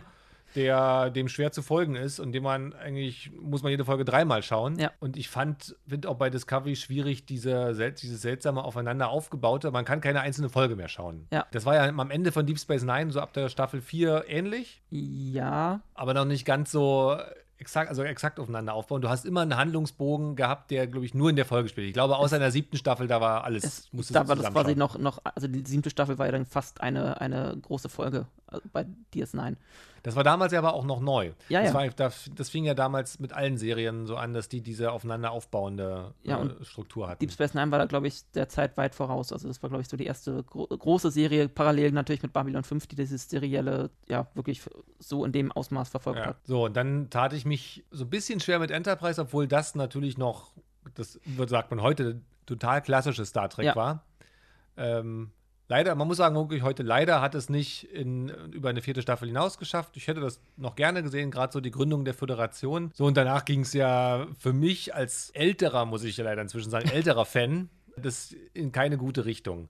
Nemesis, glaube ich, war der letzte richtige Star Trek-Film noch, Der- obwohl ich ihn damals nicht so als solchen gesehen habe. Also der von dem klassischen 90er Jahre Star Trek. Ja. Ja, ja. das letzte Picard Star Trek aus, aus 2002. Dann passierte eine Weile nichts und in 2009 ging das ja los mit dem Abrams Track. Ja. Wir sind damals, wir wussten damals gar nicht, worum es geht. Wir sind in Uniform und in riesen Bramborium ins Kino gegangen. Das war sogar zur richtigen Premiere, zur normalen Deutschland Premiere, also jetzt nicht der. Im, Im Sony Center. ich glaube, wir waren nicht Da- mal beim Sony Sony Center, sondern bei der ganz normalen, Ah, also, der- so, Äh, also quasi erster, erster Spiel. Erster regulärer Ja, ja. Spieltag. Ja. Äh, Die Premiere ist immer zwei Wochen vorher Ja. oder sowas. In Uniform und da waren Kameras und äh, ich konnte damals oder schon so reden, dass man das ab und zu mal auch aufgenommen hat. und es gibt Fernsehbeiträge, wie ich da völlig euphorisch in die Kamera sagt, ja, wir hoffen, dass der Star Trek wiederbelebt wird und wir waren total froh. Und die meinten dann, okay, kommen Sie mal nachher noch, gerne noch mal zu uns, äh, dann wollen wir Sie noch mal filmen, wie Sie den Ja. Film fanden. Wir kamen dann aus dem Kino, haben lange Gesichter gezogen und ich, was war denn das für ein Scheiß? Und ich habe es fast so in die Kamera gesagt und meinte, wir sind total enttäuscht. Das ist nicht das Star Trek, wofür wir eigentlich hier sind. Das kam dann nicht mehr mit rein in die Berichterstattung, sondern nur die Euphorie vom Anfang. Und die anderen beiden Filme von Abrams Track wurden leider auch nicht besser. Naja, also, also wenn du Also- mich fragst, Beyond war, war schon wieder eine. Das ist alles ein guter Science Fiction. Ja. Das ist wirklich, Ja, ja. also super unterhaltsam. Aber ich weiß gar nicht, in welchem Film. Ich glaube doch in, in Cannes, also in, der, in dem letzten. Dieser in, zehnminütige. nee, also Into Darkness war der zweite, also über den. da war der- das Into Darkness Ja, der mit Kahn. mit Khan, ja, Benedict Cumberbatch. Also der hat den Kahn gut gespielt, die Szenen waren Ja. auch nett, aber das ist sowas von unstar Trekig, also diese zehnminütige Weltraumfluggeschichte mit diesen Weltraumanzügen, und denkt so, meine Herren, tu, tu das Note. Ja, ja. Das, ich kenne keine vergleichbare Szene aus anderen Star Trek-Filmen. Die ja, einfach ne- nur 10 Minuten Space Race haben. ja, das stimmt. Und das ist, kennt man nicht nur aus Star Wars. Also nicht Ja. gegen Star Wars, so gucke ich auch, also nettes Kino, aber ich bin jetzt kein Star Wars-Fan. Ich gehe auch ins Kino zu den neuen Star Wars-Filmen und Ja. hau auch jedem auf die Nase, der spoilern will. aber ich bin Star Trek-Fan durch und durch. Und diese neuen Filme, die haben nichts mit der positiven Zukunft zu tun. Die stellen kein positives Menschenbild dar. Na, sie waren halt sehr, sehr runtergebrochen und dann auch auf, also auf den Mainstream und fürs, fürs Kino, würde ich sagen. Also und Star Trek war ja immer am besten als Serie. Ja, du die, einfach, die Kinofilme leben das, was ich jetzt von Star Trek toll finde, auch nur in Ansätzen. Also der, man möchte sein, mal sagen, der ähm, Star Trek 9, der, äh, in, der Aufstand, Insurrection, ja, der Aufstand, ja. Der, glaube ich, kommt der Idee von Star Trek im Kino am allernächsten. Ja, leider ist der ja auch nicht so gut angekommen. Ich Also das ist ja, ja, also, also ich meine jetzt an den, an den Kinokassen. Also bei, den Fans ja, aber er war halt Ach wirklich so, mehr. das wusste ich gar nicht. er, dass war- nicht er so war gut- mehr für, also ich, ich glaube auch, also ich finde ihn halt auch wirklich so was, was so einer, so einer Next Generation Folge äh, am nächsten kommt, war Insurrection. Ich habe auch mal gelesen, dass der, der neue, die neuen Star Trek-Filme auch wirtschaftlich ziemlich gut an das rankommen, was zu Star Trek 6 Zeiten, also die, Hö die Höchstzeiten von Star Trek. Übrigens Star Trek 6 ja auch noch einer, der den, der Idee von Star Trek am nächsten kommt. Ja. Also unmittelbar nach dem Zusammenbruch der, der Sowjetunion wird das auf den Konflikt Föderation Klingonisches Reich Ja, übertragen. ja. Das ist eine ziemlich coole Geschichte. Und die Zuschauerzahlen von heute sind ungefähr dieselben wie zu Zeiten von Star Trek 6, also als Star Trek seine höchste Popularität hatte. Okay. Problem ist aber, dass die Kinoeinnahmen inzwischen gar, gar nicht mehr ausreichen, um die Ausgaben zu finanzieren. Also die sind froh, wenn sie mit so einem Star Trek-Film eine schwarze Null am Ende Ja. haben. Und das zeigt ja irgendwie auch, dass dieses Effekthaschen völlig überzogen ist und eigentlich für Star Trek nicht geeignet. Das finde ich schade. Ja. Ich bin auch mit der neuen Serie nicht allzu zufrieden, hatte ich ja schon gesagt. Also für mich nimmt Star Trek keine, mo- momentan keine allzu positive Wendung. Mal sehen, was die neue Picard-Serie bringt. Mhm. Was jetzt Star Trek am allernächsten kommt und was jetzt aktuell meine Lieblingsserie ist, ist The Orville. Ja, gefällt mir auch sehr gut. Also, was ich, also persönlich gesehen, muss ich sagen, was ich da so gerade am Ende der zweiten Staffel gesehen habe, das ist das Beste, was ich in Science-Fiction-Richtung in den letzten Jahren gesehen habe. Seit den 90ern Ja, ja. ist es das beste Science Fiction. Ja. Hängt natürlich damit zusammen, dass Produzent und Hauptdarsteller in einer Person sind und dass der auch noch Star Trek-Fan Ja. ist. Also so hätte Star Trek auch nach Enterprise so weitergehen können. Positive Zukunft, man möchte auf diesem Raumschiff leben. Das Ja. vermisse ich bei Discovery, das finde ich, ja, es ist alles sehr dunkel und da denke ich mir halt auch so, und wenn ich da irgendwie jahrelang auf dem Schiff leben müsste, dann würde ich irgendwann auch durchdrehen. Das ist einfach dunkel Nur und dunkel. kalt und ja. Ja, ansonsten, möchtest du noch irgendwas hinzufügen? Was möchtest du unseren Hörern noch sagen über uns, über dich, über die Euderion? Die Euderion ist die coolste Gruppe für Star Trek in Berlin. Ich glaube sogar in ganz Deutschland. Ich glaube, wir sind, wir sind eine super Truppe. Wir haben Spaß miteinander, kriegen auch was auf die Beine gestellt. Und wenn einer mal bockig, maulig ist, was auch immer, aber zu den Idealen von Star Trek steht, ist diese Person immer herzlich willkommen. Davon konnte ich ja auch profitieren. Und ich bin gerade sehr zufrieden, wie es ist. Außer dass Star Trek als Serie, als Universum doch irgendwie mal eine Frischzellenkur braucht, um wieder Star Trek sein zu dürfen, in meinen Augen. Dem möchte ich so nichts weiter hinzufügen. Dann danke ich dir erstmal und wir werden sicherlich noch einiges von dir hören, nehme ich an. spätestens wieder in der RBB-Abendschau. Ja, da freue ich mich auch immer drauf. Vielen Dank. Danke dir, ciao.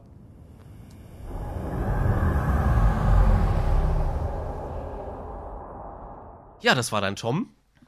Wie er lebt das, und lebt. Das war Tom, ja. Tom, wie gesagt, Tom kann reden. Tom kann reden. Und ohne Punkt und Komma, aber er beendet seine Sätze im Gegensatz zu uns. Ja, oder fängt in einem Satz einfach wieder einen neuen Satz an. Das geht natürlich auch. Ne? Wozu gibt es Podcasts? Ja, na, ich hoffe ähm, auf jeden Fall, ihr habt jetzt mal so einen kleinen Einblick bekommen in unsere Story. Ja, ein Hoch und Ab, oder, oder Hoch, oder ein, wie Auf sagt und man? Ab. Auf und Ab. Ja, wie es einfach in, in, einigen Fangruppen halt immer mal passiert, dass Leute dazukommen, Leute wieder gehen, sich da so die Freundschaften verschieben, ändern. Und ja, Hauptsache, man hat halt irgendwie Spaß bei der Sache. Also es ist ja einfach nur ein Hobby im Endeffekt. That's live. Tim, Ja, ich. das war jetzt quasi unser erster Euderion Infinity Podcast. Hat mir großen Spaß gemacht. Ja, mir auch. Wie blickst du so zurück auf die, ja, jetzt so anderthalb Stunden? Ich muss sagen, ich war doch sehr aufgeregt. Und ich glaube, das hat man gemerkt. Ja, aber ich glaube, je öfter, so. je öfter man das macht, desto gesetzter wird man irgendwann. Und dann hat man nicht mehr diese, hoch und, diese hohen Stimmen. Weil ich glaube, das ist Und- die Begeisterung, die, die bei uns mitschwingt, weil wir große Fans dieses Franchises sind. Das stimmt, und auf ich jeden glaube, Fall. Das, das wollen wir nicht nur transportieren, das machen wir automatisch. Und deswegen, Ja, schauen wir mal, was wir so in Zukunft noch an interessanten Themen hier so ausgraben. Ich bin auf jeden Fall äh, sehr gespannt. Gibt es irgendwas, über das du auf jeden Fall reden möchtest oder was du dir unseren Zuhörern Hoffentlich gibt es welche da draußen, es wird sicherlich den einen oder anderen geben. was du Ähm, erzählen möchtest. über andere Serien würde ich auf, auf, auf, gerne reden. Also Ja. mir fällt spontan ein Cowboy Bebop. Okay, was eher ein Anime ist, aber was halt auch in die Science-Fiction-Richtung geht. Natürlich hatten wir vorhin einige Sachen genannt, wie die Orville zum Beispiel. Ja. Ich würde gerne über die Expanse reden. Auf jeden das ist Fall. eine klasse Serie, Gerade großartig. das mit das Beste, was, was an Sci-Fi zu bieten hat, Ja. ja. Großartige Serie. Kann ich nur empfehlen, guckt es euch an. Gibt es derzeit auf Amazon Prime. Und Bücher. Bücher ist ja eher so dein Fable. Aber Ja, ich, ich- könnte mir vorstellen, dass wir da auch mal einen Podcast drüber machen, weil müssten wir Sepp wieder einladen, weil der hat, ein, hat vor Unzeiten mal einen Star Trek äh, Trek-Romane-Blog geschrieben und kann aus dem Nähkästchen plaudern. Nochmal, Sepp ist der Kollege von der Sepp Tafelrunde. ist der Kollege von der Tafelrunde, auch Mitbegründer der Tafelrunde, und den werden wir wahrscheinlich in einem der nächsten Podcasts einbauen, Hoffentlich. wo er so ein bisschen über die Tafelrunde und die Hintergründe erzählen kann. Hallo Sepp, wenn du das hörst, du bist schon geplant. Sieh dich vor. Genau. Ja, die Bücher ähm, gerne, gerne. Also ich bin ein großer Freund des äh, Buchuniversums. Wir gucken mal sehr unbeteiligt hier auf Bastis Bücherwand. Genau. Leider äh, mit Picard werden diese Bücher wahrscheinlich alle überschrieben werden. Ja. Wie das halt immer so ist. On-Screen-Kanon geht vor Beta-Buchkanon. Aber nichtsdestotrotz sind das ja gute Romane, die man gerne mal beleuchten kann. Ja, von meiner Seite, ich würde gern demnächst einfach nochmal ein paar, um auf das über den Tellerrand äh, blicken äh, zurückzukommen, auf äh, ein paar Leute vorstellen, die ich so auf, den, auf dem Schiff äh, kennengelernt habe. Vielleicht finde ich ja der, den einen oder anderen, den ich. Also auf dem Schiff rede ich jetzt von meiner Arbeit. Ich arbeite auf einem Kreuzfahrtschiff für die Leute, die mich nicht kennen. Und genau, da habe ich sehr viele interessante Leute kennengelernt. Auch sehr viele äh, nerdige Leute, die sicherlich auch mal gerne ihren Senf hier dazugeben wollen zu unserem lustigen Podcast und die dann auch gerne bestimmt mal ihre Projekte vorstellen würden. Da würde ich mich auf jeden Fall freuen, das mal anzugehen. Ja, ansonsten, alle Leute, die uns zuhören, wenn ihr ja, ein cooles Projekt habt äh, in Sachen Richtung Star Trek oder Sci-Fi oder wie auch immer, ja, meldet euch einfach bei uns. Dann schauen wir mal, wie wir euch hier mit, unser, mit in unseren lustigen Podcast einbauen können.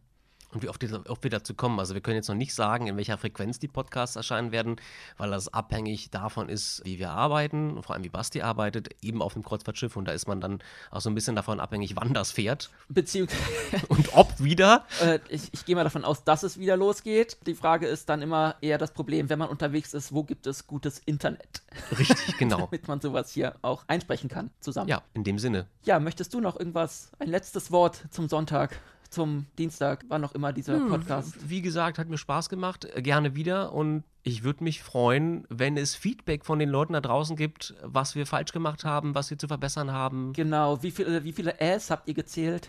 Wir zehn sind nicht mehr. Also so viele müssen es gewesen sein, definitiv. Ja, wie gesagt, das ist unser erster Podcast und Kritik, Anregungen und so sind immer gerne willkommen. Konstruktiv bitte, danke. wenn möglich, ja. Ja, dann danke Tim und lebe lang und in Frieden. Servus.